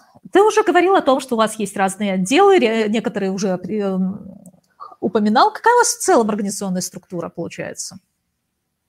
На данный момент э, оргструктура достаточно простая. Это структура, выстроенная по функциональному принципу, где у нас есть различные функциональные отделы, а, внутри себя разбитые на подразделения. Ну, еще где-то там внутри есть рабочие группы, которые, ну, рабочая группа от подразделения отличается тем, что рабочая группа собирается под конкретную конечную задачу. Собственно, э, на данный момент 6 отделов. Это учебный, это э, медиа, это кадровая работа, это дипломатическая работа, это IT и юристы. Вот шесть, собственно, отделов внутри организации. В перспективе планируется еще финансовый и, соответственно, органайзинг профсоюзный отдел. От учебного отдела и от медиа отдела в верховный орган идет по два представителя, так как это такие самые большие и самые ключевые у нас отделы, в которых э, больше всего э, наших товарищей трудится. Собственно, в э, все это дело соединяется в рамках организационного отдела, это наш, условно говоря, верховный орган, если так можно сказать. А, в рамках этого органа решаются вопросы стыковок разных направлений. Условно говоря, в каком-то подразделении там, кадрового отдела возникли какие-то вопросы в целом по кадрам. Этот вопрос выносится, соответственно, на кадровый центр, где э, соединены все подразделения кадрового отдела. Если в самом этом подразделении возникает вопрос, который соприкасается с медиа, то через представителя этого подразделения передается э, задача представителю отдела в э, центральном органе, ну и там, соответственно, стыкуется с представителем э, отдела медиа. Соответственно, как эту задачу можно решить для того, чтобы тот или иной коллектив, который у нас трудится, более эффективно смог выполнить свою, соответственно, задачу.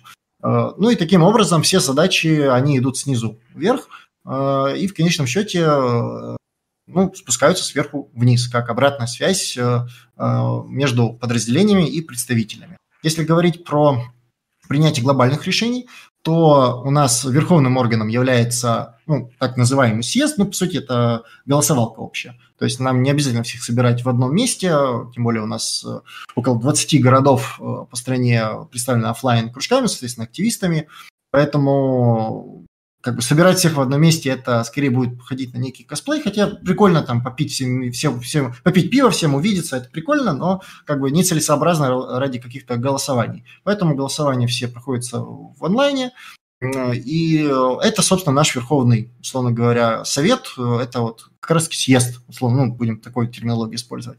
Э, ниже, соответственно, стоит центральный орган, который вне определ... в своих полномочиях, вне общего съезда решает соответствующие вопросы, уполномоченные им. Ну и дальше по конкретным задачам спускается вниз. Это какой-либо центр, управляющий по соответствующему направлению, это медиацентр, учебный центр, кадровый центр.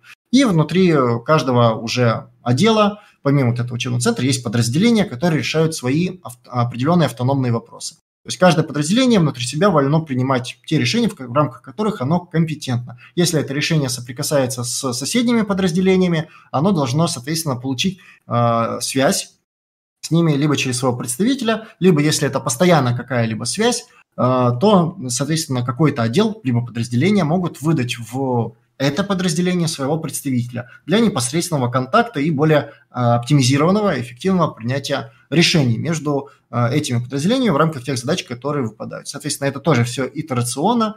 А, невозможно раз и навсегда построить эффективную структуру, она будет меняться от числа людей, она будет меняться от новых функций, от всего она будет меняться. Поэтому что точно необходимо научиться коммунистической организации, это научиться постоянно перестраиваться. Тот, кто не будет э, изменяться, тот э, в конечном счете сойдет на нет, погибнет, и э, все находится в изменении. Это стоит усвоить любому коммунисту и вот изменять, соответственно, и коммунистическую структуру под постоянно изменяющийся мир. Вот. И оргструктура, она напрямую зависит, ну, точнее, от нее напрямую зависит эффективность работы той или иной организации. И допустив, условно говоря, в своей основе ошибки, например, построив ее по э, неверному принципу, э, какому-либо неверному принципу, в дальнейшем придется изобретать костыли, которые будут эту структуру хоть как-то поддерживать в рамках жизнеспособности, что в конечном счете приведет либо к перестройке структуры, либо просто к тотальному обвалу этих костылей и, скажем, расхождению всех активистов по разным сторонам. Спасибо. Как у вас тогда в таком случае сработает, и случались ли такие ситуации с низовой инициативой, что вот кто-то из рядовых э, членов э, какого-нибудь отдела предлагает, что а давайте сделаем что-то, и вот надо вот через всю эту вот вниз, снизу вверх, а потом сверху вниз пробежаться, так? А если зарубят, что вот у нас не хватает ресурсов, или, значит, а у нас сейчас другие приоритеты, или наш тот отдел, который может это делать, ему, им не нравится эта идея. То есть вот как это угу. все происходит у вас? Здесь стоит прежде всего понять э, тот принцип, что демократический централизм – это власть большинства. То есть это не так, что я что-то придумал, нашел там плюс-минус 2-3 э, сторонника, и мы сами как бы вне организации это сделаем. Это использование, собственно, ресурсов организации на базе знания базы э, ну, участников организации э, в личных целях, прежде всего. То есть э, для чего вообще нужен вот тут это э, тот момент, когда люди по-разному, в частности, трактуют демократический централизм. Демократический централизм, повторю, это власть большинства. Это нужно, чтобы большинство людей решило, э, что нужно работать в эту сторону. У нас есть определенные механизмы, кого мы считаем большинством, кого мы не считаем большинством. Условно говоря, в рамках подразделения большинство – это, соответственно, все участники этого подразделения, которые имеют право голоса. В рамках, соответственно, управляющего центра большинство – это, ну, большинство тех, кто проголосует за, либо против, э, соответственно, управляющего центра. ВО, соответственно, такая же механика, это ну, большинство тех, кто проголосует за или против. Неважно, сколько за ними действительно там стоит человек. Если коллектив сказал, что это подразделение нам важно, и оно важно, наверное, как подразделение отдельное, то оно будет так. И этот человек будет принимать такое же решение, условно говоря, как ну, остальные люди, которых там, например, подразделение больше, а может быть, людей. То есть фактически э, за эти подразделения больше единиц, за эти меньше, но при этом они имеют по одному праву голоса. Да, как бы такая модель не является абсолютно, абсолютных моделей не бывает, уж забудьте, она снижает риски а, того, что могут возникнуть какие-то эксцессы, так это назовем. В свою очередь, принятие решений по тем или иным вопросам, ну, возлагается в, в рамках компетенции тех или иных подразделений. Например, в каком-то подразделении возникает инициатива касательно самого подразделения. Тогда э, этот вопрос выносится в еженедельную повестку этого подразделения, и они вольны сами принять решение, стоит им так делать или не стоит им так делать.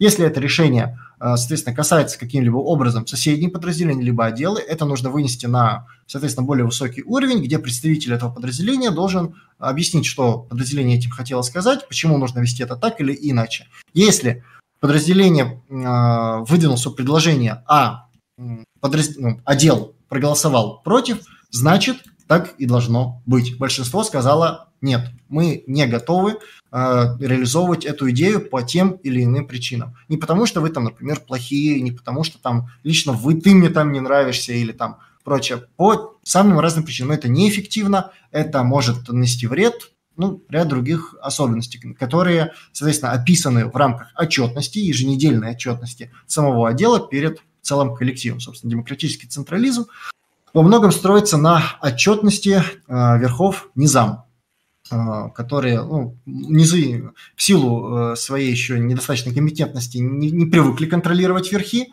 и не всегда читают отчеты, но это скорее, наверное, исторический недостаток, нежели конкретный. Вот. И что касается вопроса о инициативах, есть несколько мерил того, как инициативы принимаются или не принимаются. Наверное, основное – это понимание того, что любая инициатива – это на твоих плечах. То есть эм, нельзя вкинуть в коллектив, вот вам классная идея, реализовывайте. Нет, никто этого делать не будет. Если ты хочешь, вот, условно говоря, чтобы было реализовано определенное положение – ты, во-первых, должен его сам удосужиться максимально подробно описать, сделать документ унифицированный, а не так, что я одному объяснил, второму объяснил, они по-разному поняли, все, в итоге у нас на троих три мнения по этому вопросу. Нет, один проработанный документ, на который мы потом будем ссылаться.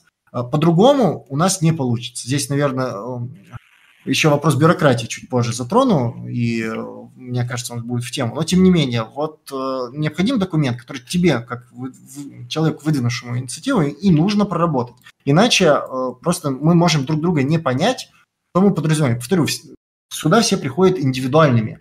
В рамках того, что мы по-разному категории, просто категории мира, понимаем, у нас философия в головах крайне отличается от э, э философии Э, так скажем, научной, марксистской. Нам нужно унифицироваться по нашему пониманию мира по этим категориям. Это долгий, это не, не моментальный процесс. Вот, и Э, по этой причине э, необходимы такие механизмы состыковки человека с коллективом, коллектива с человеком, когда человек будет э, свои инициативы через коллектив и пропускать. И, собственно, вот здесь очень важный момент, когда человек выдвинул свою инициативу, он ее описал, а вот все-таки действительно, как коллективу ту или иную идею принять. Ну, во-первых, тут не все. Нужно еще эту идею проверить по другому критерию. Это критерий, ну, у нас он выражен в трех таких правилах. Ну, Первое, это уже озвучено. Инициатива что-то делать не означает что-то делать. Второе, это что-то делать не означает что-то делать нужное. Про это мы говорили, про этику эффективности. А третье, это что-то делать нужное не означает что-то делать нужно сейчас. То есть, э, ну вот, например, давайте сделаем, э, предлагали год назад, э, давайте сделаем вектор на Фейсбуке. Как бы мы спрашиваем, зачем? Ну, мы когда-нибудь будем общаться с этими с американцами, там, англичанами, немцами. Так, ну хорошо. Но сейчас-то мы не общаемся, мы выделим под это несколько человек, которые будут регулярно туда перепащивать наш материал. Со временем возникнет идея, давайте переводить этот материал. Это требует еще каких-то концентраций ресурсов, а у нас ресурсы очень ограничены. У любой организации всегда дефицит кадров. Какой бы у нее ни был проработанный механизм ассимиляции приема, всегда дефицит кадров. И а, либо организация да, очень плохо работает, если у нее дефицита кадров нет. А, и это будет оттягивать всегда кадры у организации. Насколько нам это нужно? Вот мы тогда это не приняли и отложили в долгий ящик, а сейчас Facebook забанили. Ну и как бы вот э, не, зря ресурсы, условно говоря, не потратили.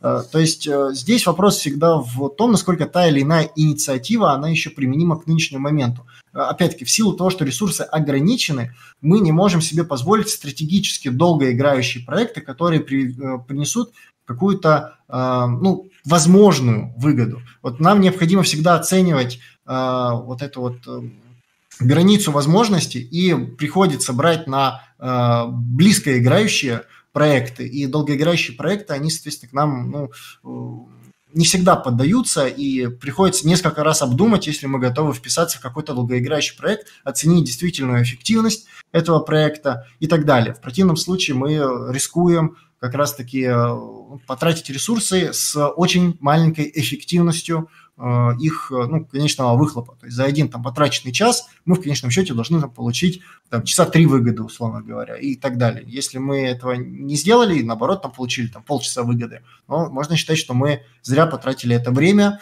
и как бы, выгода здесь ну, не окупилась. Либо будет окупаться несколько лет, и, ну, соответственно, не факт, что оно эти года будет существовать. Вообще, ну, мир меняется каждый год. Ну, сколько там, в 20-м пандемия, в 21-м Uh, тоже ничего не понятно, рост цен, вот это вот все, вот в 22-м, вот сами понимаете, что. Как бы э, дальше, дальше только хуже, там, ну, как там уже это, э, чума, война, вот сейчас голод и смерть, все, и дальше это можно расходиться. Но тем не менее, вопросы о инициативах э, возникают. Э, всякий человек может свою инициативу всегда описать, дать своему представителю, отправить соответствующее подразделение, выступить там с докладом, свою инициативу продвинуть. Если она разумная, э, повышающая эффективность, коллектив э, ну, будет ее выполнять. Единственный критерий – это действительно повышение эффективности работы, э, ну и доказать того, что оно в конечном счете нам поможет. Поэтому э, преград если инициатива действительно эффективная, нет. Если инициатива из формата «давайте сделаем так, потому что так будет прикольно», то, конечно же, это будет баниться. Проблема тут именно в том, что большинство людей, так как не синхронизированы, я такое слово употреблю, с э, исследованием э, хода развития организаций, э, в силу, там, ну, например, то, что они новенькие в этом движении и мало следили за левым движем, они выдвигают, соответственно, инициативы, достаточно простого уровня, э, то, как лично им видится. Иногда это бывает разумно, иногда нет, но вот, тем не менее, это то, что нам придется, э, с чем нам придется работать на этом историческом этапе. Спасибо. Вот из того, что ты рассказал, очень многое э, нам знакомо на личном опыте. А тебя добавлю, что еще одна проблема с этими инициативами бывает, когда это приносит вот заслуженный член коллектива и вот друг большого количества людей которому вот еще из-за личного фактора трудно отказать. То есть построить функциональную организацию надо еще и таким образом, чтобы вот это кумовство и э, дружба, она, конечно, э, она все равно будет, но чтобы она как-то не мешала в принятии решений. Могу с гордостью сказать, э, мои инициативы регулярно банятся, поэтому... Вот это критерий хорошо построенной организации. Вот. И волшебное слово, которое ты вот сказал, бюрократия, и уже несколько примеров yeah. привел, давай уже сразу про нее и поговорим. Потом, вот. Итак, ты тут говоришь, что примерно 7 часов э, в неделю человек может работать, и сколько из них, 3-4 уходит на отчеты? Э, ну, тут боюсь сказать, сколько конкретно отчет отходит, но отчетность э, и бюрократия, и в целом вот эти механизмы взаимодействия подразделений – это больная тема, наверное, не только нас, это больная тема в целом э, коммунистического движения на нашем историческом этапе. По какой причине? Люди априорно не обладают знаниями по разным сферам. Что имею в виду? Вот э, всем известно, что сейчас пролетариат крайне слабо э, занимается вопросами отстаивания своих интересов на предприятиях. Прежде всего, это связано с отсутствием организационной культуры э, и, я такое слово употреблю, революционной культуры у людей. То есть, ну, отстаивание своих прав и вот этого вот всего не только в экономической, но и, например, в политической сфере.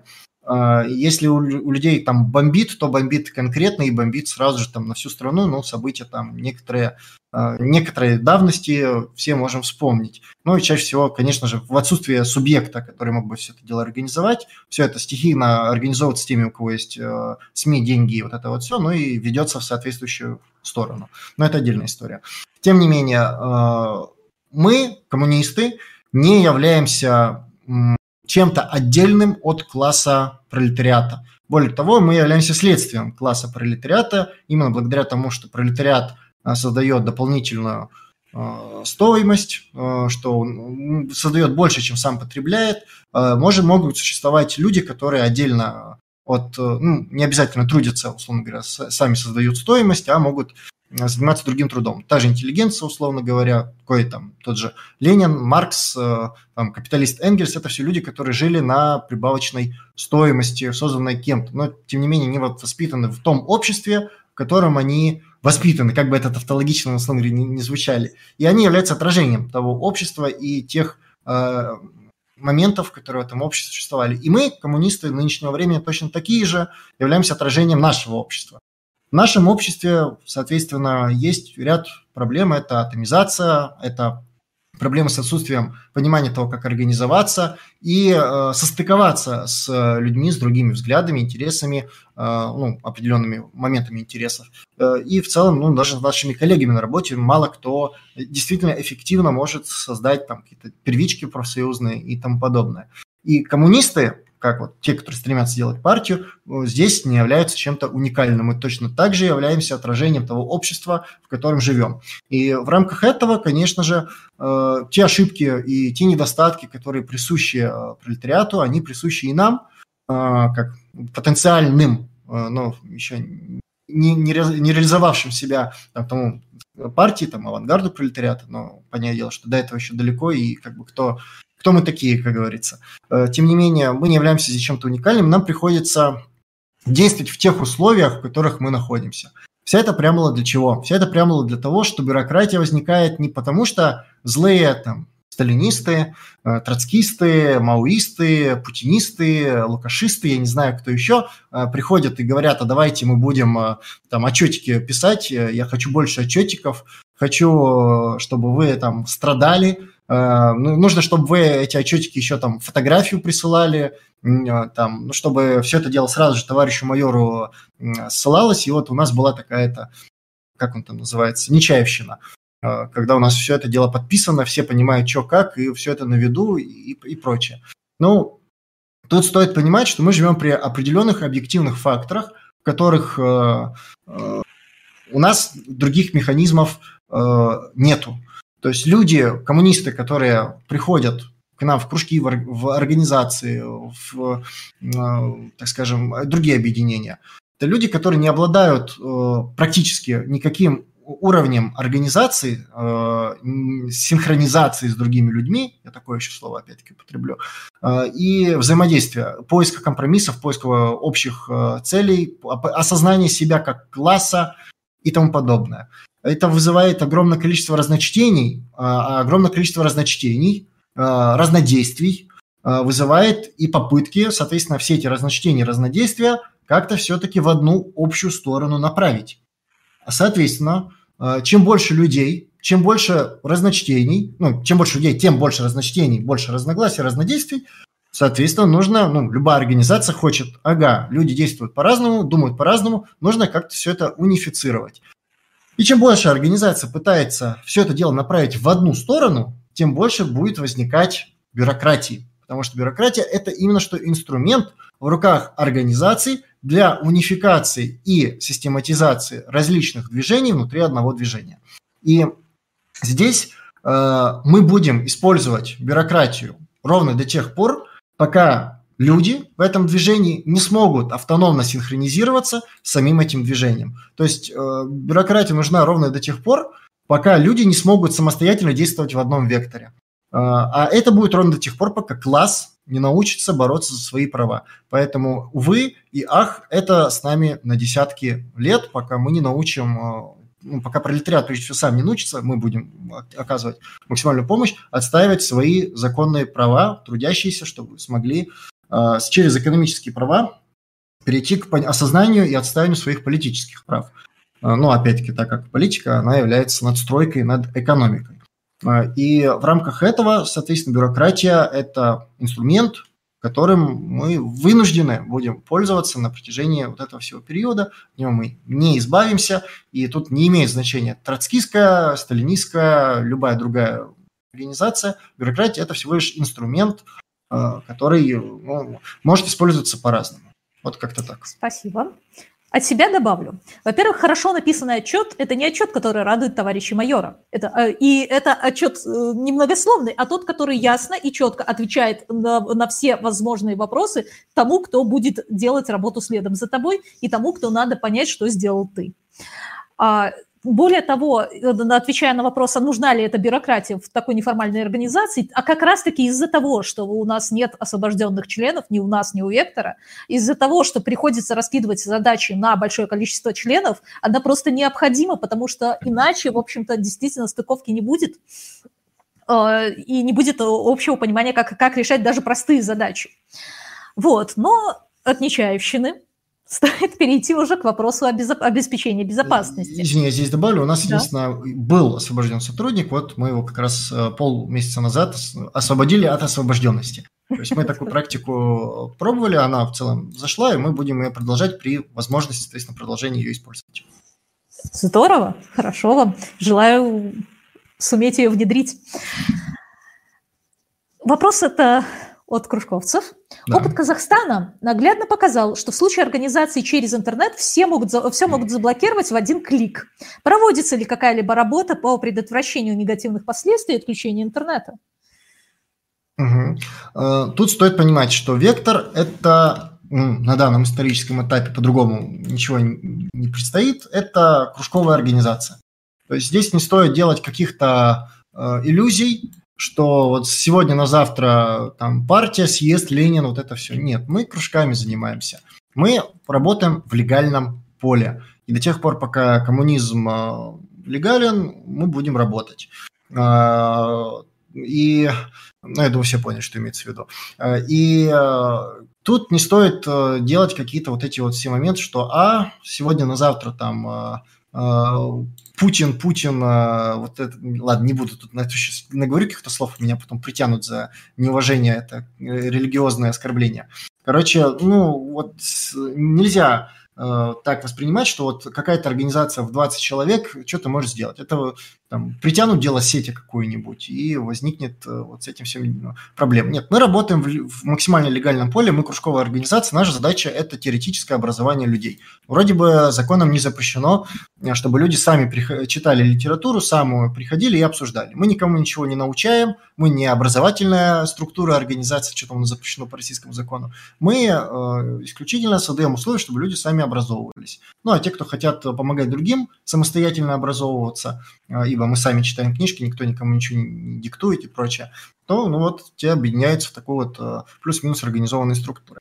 Поэтому Здесь всегда вопрос в, опять-таки, целеполагании и, и прочем. Что касается альтернативных методов связи, э, нет, мы не прорабатываем и не будем прорабатывать, ибо мы завязаны на чтение книжек. И будем читать книжки, пока эти книжки не, не запретят или и, и вот это вот все. Э, ну, Тут я, наверное, такой вот... Не, ладно, я думаю, на этом тогда лучше закончу, чтобы лишнего опять не наговорить. Хорошо. В таком случае, может быть, пора перейти к вопросам зрителей? Давайте. Так, что у нас тут хорошего нас задавали? Так, на основе недавнего казахского опыта есть мнение, что революция на окраинах невозможна, так как э, ее, как все, э, ее все равно задавят из центра, из России. Э, так есть ли смысл в кружках, в РБ, в Казахстане и так далее? Смысл, сначала я, если можно, быстренько mm-hmm. отвечу. Смысл есть, так как мы готовим кадры, они понадобятся при любой, в любой обстановке.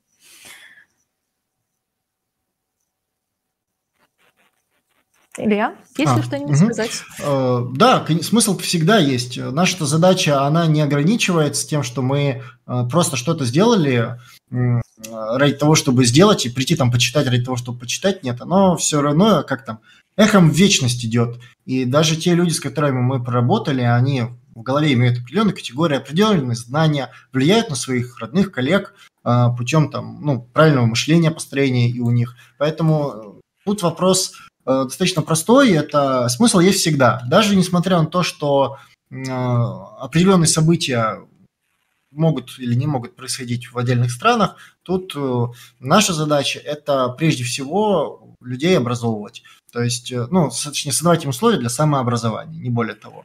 И Поэтому, да, тут э, может произойти в самых разных, Латинская Америка, Африка, там другие какие-либо страны. Тут э, от нас, э, там зависит уже от наших товарищей, которые непосредственно в тех странах работают.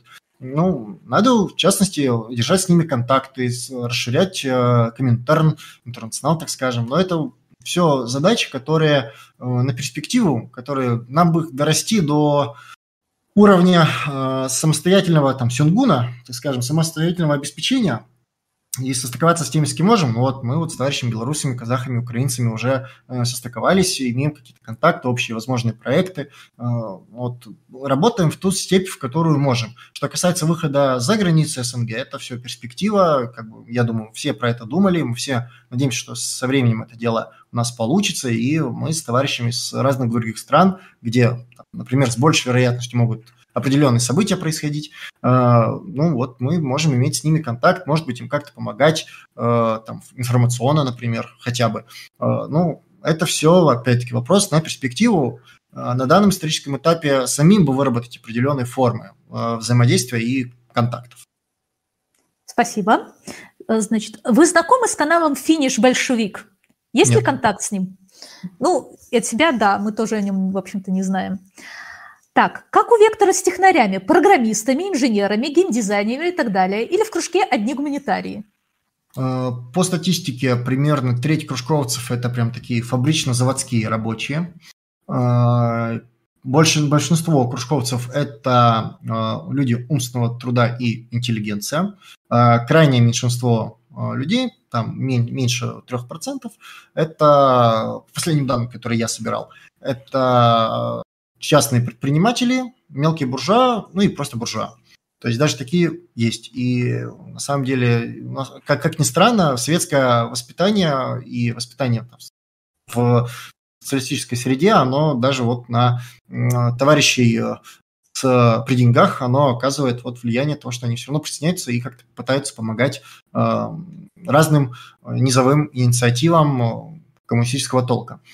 Э, что касается вопросов о э, технарях, э, технарей много. У нас даже вот забавная ситуация в Санкт-Петербурге. У нас была сходка, там из 20 человек, которые у нас пришли, активистов, у нас оказалось 12 инженеров. Ну, более того, я сам инженер-электрик специальности электростанции, то есть так или иначе, технарей много. Я не обладаю информацией о том, какая процентная ставка активистов, Э, или даже кружковцев, э, технарей. Но, однако, по моим спекулятивным представлениям, когда я еще вел кружки, э, ну, эта процентная ставка достаточно большая. То есть тут ну, от трети до половины, может быть, даже больше половины, ну, тем не менее, присутствует. Что касается о Применение этих знаний у нас, повторю, есть целый отдел, который посвящен техническим вопросам. Это IT, собственно, и то, IT-отдел, который занимается вопросами, там, например, специальных платформ для унификации задач, там, сайту, там, Дискорду проработку там некоторых моментов, там вопросы работы с таблицами, для, там, скажем, данных, так назовем, ну и прочие-прочие вопросы, касающиеся именно технической части. То есть э, по возможности делаем. Собственно, у нас сейчас открыты вакансии для программистов. Если у кого-то есть желание помогать, записывайтесь в кружки. Мы с вами э, синхронизируемся по общему видению происходящего вокруг. Ну и дальше с удовольствием примем вас в коллектив, э, чтобы вы помогали там по каким-либо техническим вопросам, там, разработки сайтов, там, например, продвижение определенных материалов в интернете с SMM-щиками, что-то большая проблема в целом в коммунистическом движении. Ну, или там, например, монтажа ролика. Вот монтажеры, я не устану это повторять, вот сколько с коммунистическими организациями там или блогерами не общаемся, всем не хватает монтажеров, поэтому монтажеры – это передовой класс пролетариата. Прекрасно. Следующий вопрос будет длинным, но он мне понравился тем, что он как раз очень хорош как кейс на, э, по, по этике эффективности. Угу. Его стоит разобрать. Как формируете кадровый состав? И есть ли принуждение? Например, человек хочет участвовать в деятельности или испытывает склонность к рисованию, но организации нужны редакторы для написания статей или кружководы. Вот как в таких ситуациях поступать? Как вообще смотрят на проблемы? При том, что вот должна ли организация предоставлять площадку для творческой самореализации в рамках деятельности кружка, либо требовать встраивания активистов э, в требуемые вакансии? Должна ли организация предоставлять... А, это повторяется угу. строчка. Угу. Ну, в общем, вот вопрос. вопрос понятен. А, здесь все зависит от того, какая организация, на каком этапе и с какой инфраструктурой. Если говорить конкретно про вектор, на данный момент а, мы кружковцев, которых китируют э, кружковики, приглашаем на те вакансии, которые им интересны. То есть э, мы оглашаем список вакансий, которые у нас есть, он у нас там около 60 вакансий, э, люди смотрят, интересуются, думают, ага, мне вот это интересно, вот это теоретически можно, ну и идут на то, что им интересно. Если человек, ну, что бывает достаточно часто, говорит, я ничего не умею, но что-то хочу делать, ему, соответственно, подбирается самая какая-то простая вакансия в рамках того или иного подразделения, где требуются руки – Э, ну и человек, соответственно, трудится, ну, получает опыт в этом подразделении, понимает инфраструктуру и дальше может перейти на более сложные э, вакансии. Наша задача как организация, собственно, человека научить, чтобы человек становился более-более компетентным, э, его перевести на более сложную вакансию, а на его место нанять нового новичка и обучать, и таким образом расширять наши границы, наши возможности. Что касается вопроса о принудительном э, неком моменте – он э, на данный момент не практикуется, но он будет. Когда мы ведем ранжирование участников, про которые я говорил э, ну, ранее, э, это будет одной из особенностей людей с полноправным членством. То да, ты можешь быть неполноправным членом, условно говоря, то есть у тебя могут быть ограниченные права и полномочия в рамках организации, ты э, член организации, ты э, выполняешь определенный функционал в рамках определенного направления, ты согласен с уставом, но мы тебя, соответственно, не трогаем, не просим там тебя пойти сюда, пойти туда, выполнять то, выполнять все. У тебя есть четкие задачи, ты их выполняешь в рамках этого подразделения. Но в целом на организацию ты не влияешь. Максимум, ну, соответственно, совещательный голос. Если же ты полноправный член, то есть ты можешь в любой момент оказаться в любой части организации, в твоих материальных интересах, чтобы в этой организации везде было, э, а, все работало хорошо. И в таком случае, да, ты имеешь полное право голоса, ты обладаешь, э, соответственно, возможностями переходить куда угодно, ну, тебя перекинут скорее куда угодно. Если вот организация в какой-то момент окажется необходимость, что надо там повысить количество кадровиков, например. Все, мы перекидываем там нескольких человек из медиа, ну, закрывая их э, вакансии там, людьми, которые менее опытные, но как бы с, они обучатся благодаря хорошо выстроенным э, инфраструктуре э, регламентов. Вот. И тут вопрос уже будет в том, что да, мы тебя попросим поступить именно таким образом, чтобы ты перешел на ту вакансию, которая нужна организации. Соответственно, если у тебя интерес в том, чтобы ты, ну, у тебя есть какой-то узкий спектр задач, ты хочешь ими заниматься, пожалуйста, занимайся неполноправный член и прочее. Ну, также не исключаю варианты исключений, когда э, тут как-то двух, э, с двух сторон. Исключение из организации, а второе – это исключение из э, этого правила. Исключение из этого правила в том вопросе, что, как бы, ну вот, например, ты офигенно занимаешься монтажом, у нас больше там, например, нет монтажеров, или ты там действительно хорошо занимаешься этим монтажом, мы тебя трогать просто не будем, как бы занимайся, пожалуйста, окей. Ты, это, это будет более эффективно и для организации, и для тебя. Вот. А мы продолжим ну, как бы искать таких людей на в других местах, соответственно. Поэтому такие исключения тоже, конечно же, может быть, ну, как и против, другие противоположные исключения. Вот как-то так. Спасибо. Ну, то есть принцип ранжирования будет у нас за больше, больше участие, больше голос, больше ответственность. И если ты вступаешь в организацию, ты как бы добровольно принимаешь на себя определенные самоограничения. То есть да. творческая жилка, творческая жилка, но все-таки ты ставишь цели организации немножечко выше своих. Да. Следующий вопрос. А, вы преподносите большей частью теорию, но ведь теория без практики мертва. Как сопоставить теорию с практикой? Ну, во-первых, теория – это и есть практика, то есть э, тут разрыв между понятием обучения человека и, э, так скажем, вот некой там раздачи абстрактной листовок на предприятиях почему-то обычно. Практика – это вот только органайзинг, там, ну, вот, еще с, с флагом где-то постоять. Это вот только считается практикой, все там остальное там чтение и проведение исследований – это не практика. Ну, я тут э, категорически не соглашусь. А, напротив, проведение исследований, а, даже изучение литературы а, коммунистической – это тоже практика. Это практика другого рода, она не прямая, она не такая очевидная, но это практика. Вопрос в том, чтобы разная, разного рода практика может иметь разного рода эффективность. Ну, то есть также и практика, касающаяся, что называется, чтения устаревших книжек скажем, в кружке может э, быть неэффективной, э, так и, напротив, э, вот эти вот устаревшие книжки при правильной подаче и разъяснении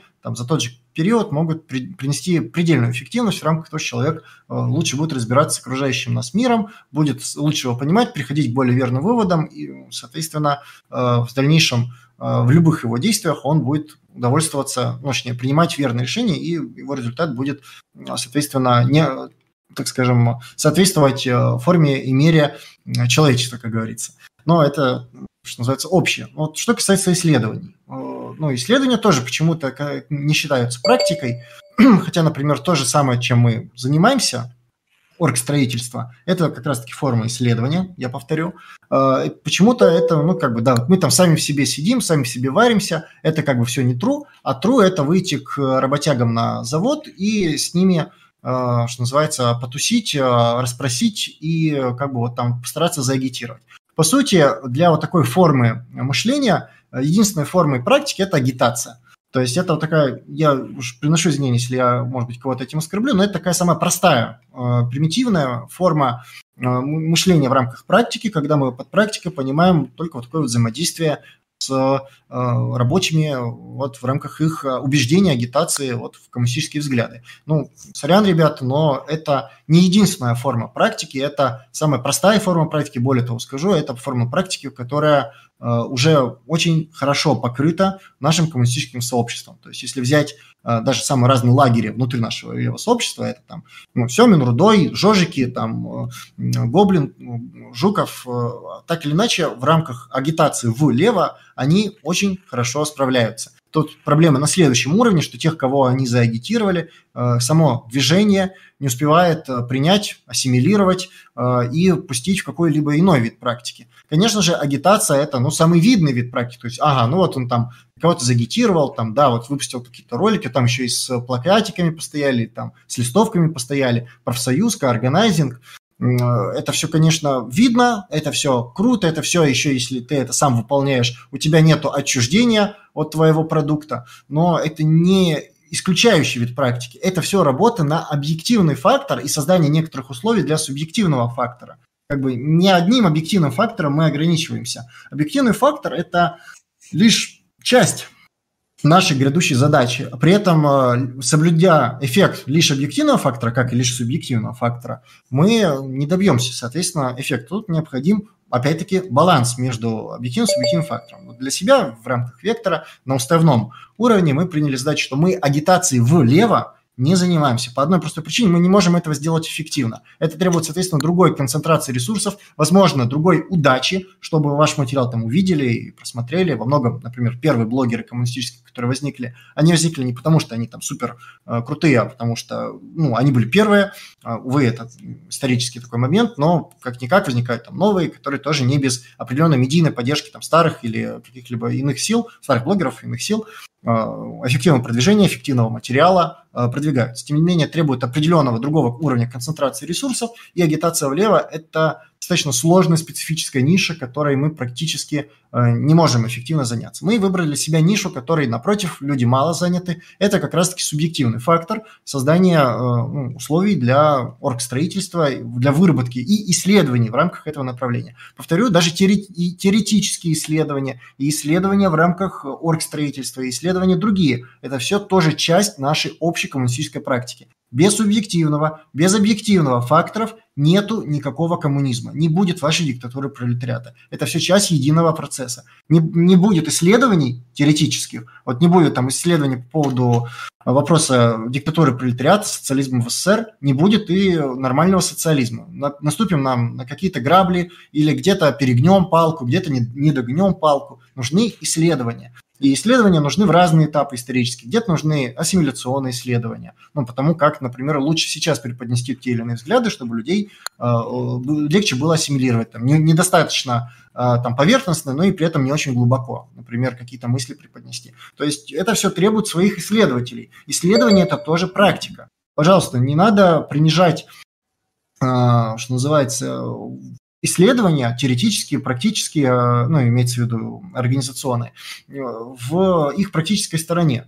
Это тоже все практика, это другие виды практики, но это все практика, работающая в одну сторону, и без которой э, вторая, второй вид практики в виде плакатиков и листовок просто тупо не сможет работать.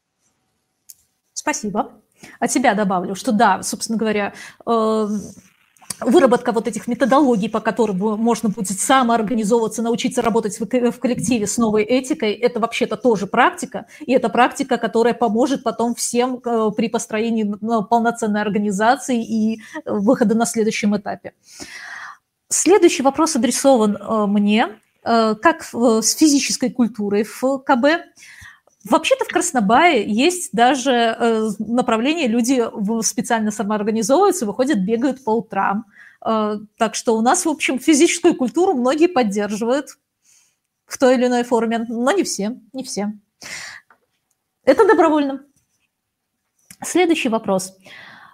Какова главная задача сети кружков, которые вы организовываете? Это ликвидация безграмотности? Ликбез хорошо. Есть ли какие-то, какое-то представление о том, что будет при достижении критической массы в сети?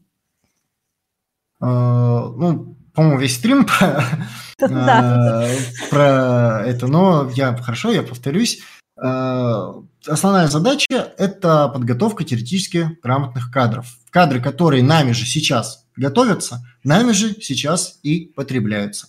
А, мы в этом плане таком, опять-таки, сёнгун, чучхе, самообеспечение. А, мы кого подготовили в рамках кружков, мы их пустили либо же на новые кружки, благодаря чему мы 80 кружков, а, это, не побоюсь, 3 пятых всего кружкового движения в России мы благодаря этому имеем и гигантскую численную рост кружков, и гигантский рост э, активистов внутри организации и тому подобное, подобный темп. Благодаря тому, что мы выстроили, выбрали определенные эффективные методологии, их постоянно изменяем, дополняем, э, и, э, ну, соответственно, людей, которых сами произвели в кружках, их потребляем. Если кружок воспринимается как место, где люди приходят и только читают, Э, это достаточно архаичное э, представление о кружках, возможно, устаревшее лет на 5, потому что даже когда я, я вступал в э, кружок Линмара, уже тогда это, скажем, уже имело форму отбора в определенные более серьезные структуры и информационной состыковки людей из разных регионов. То есть это уже было более прогрессивно, чем просто ликбез. Ну, лет пять назад, возможно, действительно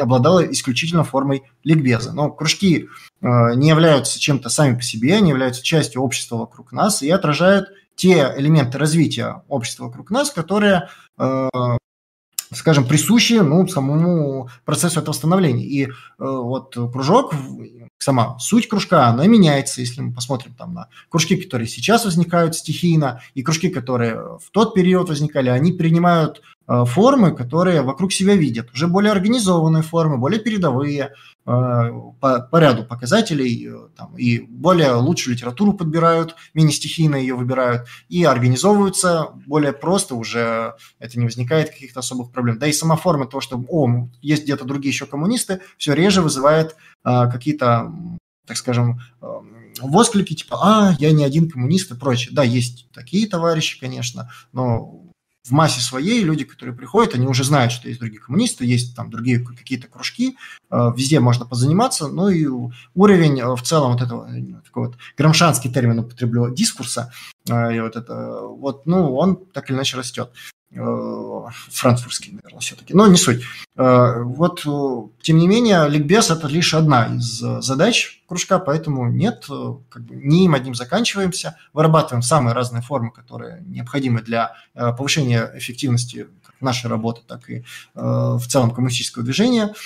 И кружок, вот, критическая масса, тут нет такого понятия, что критическая масса на кружках. Кружки – это отборные пункты, это место повышения э, квалификации, э, поэтому они будут ровно до тех пор, пока нам необходимо будет людей отбирать, сортировать, ассимилировать, обучать. Поэтому тут, ну, они будут просто обретать разные формы. Ну, вот, например, чисто под обучающую форму у нас определенные кружки стали называться факультативами. То есть это факультативное обучение определенному узкому спектру знаний, а, который может, ну, условно, условно разделение на а, теоретический и условно-практический. Некорректное, я знаю, разделение, но условно, там, теоретически, там, античная философия, марксизм после Ленина, там, такого плана, ну и более углубленный практически, там, монтаж, написание статей, э, ораторское искусство, ну и тому подобное. То есть это чисто узколокально в определенных э, задачах применяемые навыки. Вот. Ну, поэтому кружок – это комплекс, и принимать его так архаично будет не совсем правильно. Я закончил. Спасибо. И у нас остался последний вопрос, адресованный и мне, и тебе. А, есть ли какая-нибудь область деятельности, которой бы хотелось заняться, но не хватает на нее ресурсов, знаний, времени и специалистов? У Краснобая, в общем, вы уже говорили о том, что в первую очередь хотелось бы заняться изучением э, практи э, практики и теории профсоюзной деятельности. То есть не заниматься сразу профсоюзами, понятное дело, мы это еще не, до этого не готовы, но хотя бы готовить профсоюзников, которые что-то с этим могут сделать. У нас пока вообще ничего поэтому в большое количество нет. То есть есть несколько человек, которые разрабатывают э, курс лекций. Вот. А у вас? Э, собственно, все направления деятельности, они требуют специалистов. У нас э, нету такого направления, которое бы было полностью оконченным, и на которое бы нам э, по какой-либо причине не требовались бы люди, обладающие, соответственно, навыками по этому направлению. Я уверен, любое направление, которое у нас уже есть, его еще можно и нужно дорабатывать, повышать в нем эффективность, а, и люди со специфическими навыками по своей, наверное, профессии, они э, вполне могут внести коррективы в уже имеющиеся методологии э, и дополнить, развить э, то направление, которое уже есть. То есть тут простор для исследования того, как те или иные буржуазные методологии будут применены в рамках нашей волонтерской коммунистической среды, они, ну, это простор еще не, не паханный назовем. Что касается новых направлений, которые помимо тех, которые у нас есть, ну вот я сказал, что у нас еще по меньшей мере два отдела планируется. Это профсоюзный как раз-таки, э, пока что он в зачаточном виде находится прикреплен к отделу внешних связей, э, и, э, собственно, финансовый, который прикреплен пока что к юридическому, как подразделение. Тоже направление, которое будет требовать там бизнес какой-нибудь оформить, чтобы можно было поступление регулярно в организацию делать. Оформить, понимать, как строится защита прав трудящихся, оказывать им консультацию информационную помощь там по тем или иным вопросам. Ну, то есть то, что, то чем сейчас факел занимается, делать в гигантских э, масштабах. Э, собственно, для этого необходим определенный кадровый резерв. А профсоюз само по себе кадры не дает, для этого необходимо, собственно, в частности, кружки, которые туда и э, дают возможность кадры эти поставить, для того, чтобы, ну, при работе с трудящимися э, можно было эти кадры непосредственно испытать, обучить и так далее. Вот. Э, что касается специалистов, еще более узких, ну, маркетологи, СММщики, э, монтажеры, э, принципе, все. Большинство таких вот навыков, которые могут быть полезны при самообразовании, навыков ну, методологических, например, навыки, которые могут быть полезны при медиа взаимодействии, медиапланирование, э, там, медиапродвижение, опять-таки, тоже э, могут быть полезны. Э, кадровые, HR, навыки, навыки тимбилдинга и тому подобное. Ну, по сути, большинство, вот то, что сейчас большинство организаций буржуазного типа ищут специалистов – которые универсально нужны большинству, они нужны и коммунистическим организациям. Я не устану повторять, мы не находимся в вакууме, мы отражение нашего общества. И те моменты, которые э, буржуазные организации используют, э, те навыки, которые им нужны, они во многом нужны и нам. Э, вопрос в том, что мы эти технологии ставим не во вред рабочим, а во благо рабочим. И, собственно, если мы определим социализм по Ленину – это госмонополия, обращенная во благо всего народа, ну так грубо говоря. И это так. Вот мы должны обратить все передовые э, буржуазные технологии во благо пролетариата, а не во вред. Это вот одна из тех задач, которая нам предстоит делать в будущем. Спасибо, прекрасные слова. И вот как раз вопросы закончились, время тоже ровненько закончилось, так что я думаю, пора сказать что-нибудь утвержда... Э, утверждающее, мотивирующее на прощание. Спасибо, во-первых, э, коллективу э, Краснобай, что пригласили. Спасибо, что выступили у нас на стриме и рассказали про свой опыт. Надеюсь, что связи между коммунистическими организациями, блогерами, движениями будут нарастать. Мы будем делиться опытом, будем его совместно вырабатывать, будем формировать устойчивые связи, Э, помогающие развивать в целом коммунистическое движение, помогающие э, формировать у класса пролетариата самосознание, и чтобы конечном счете это стал класс не в себе, а класс для себя.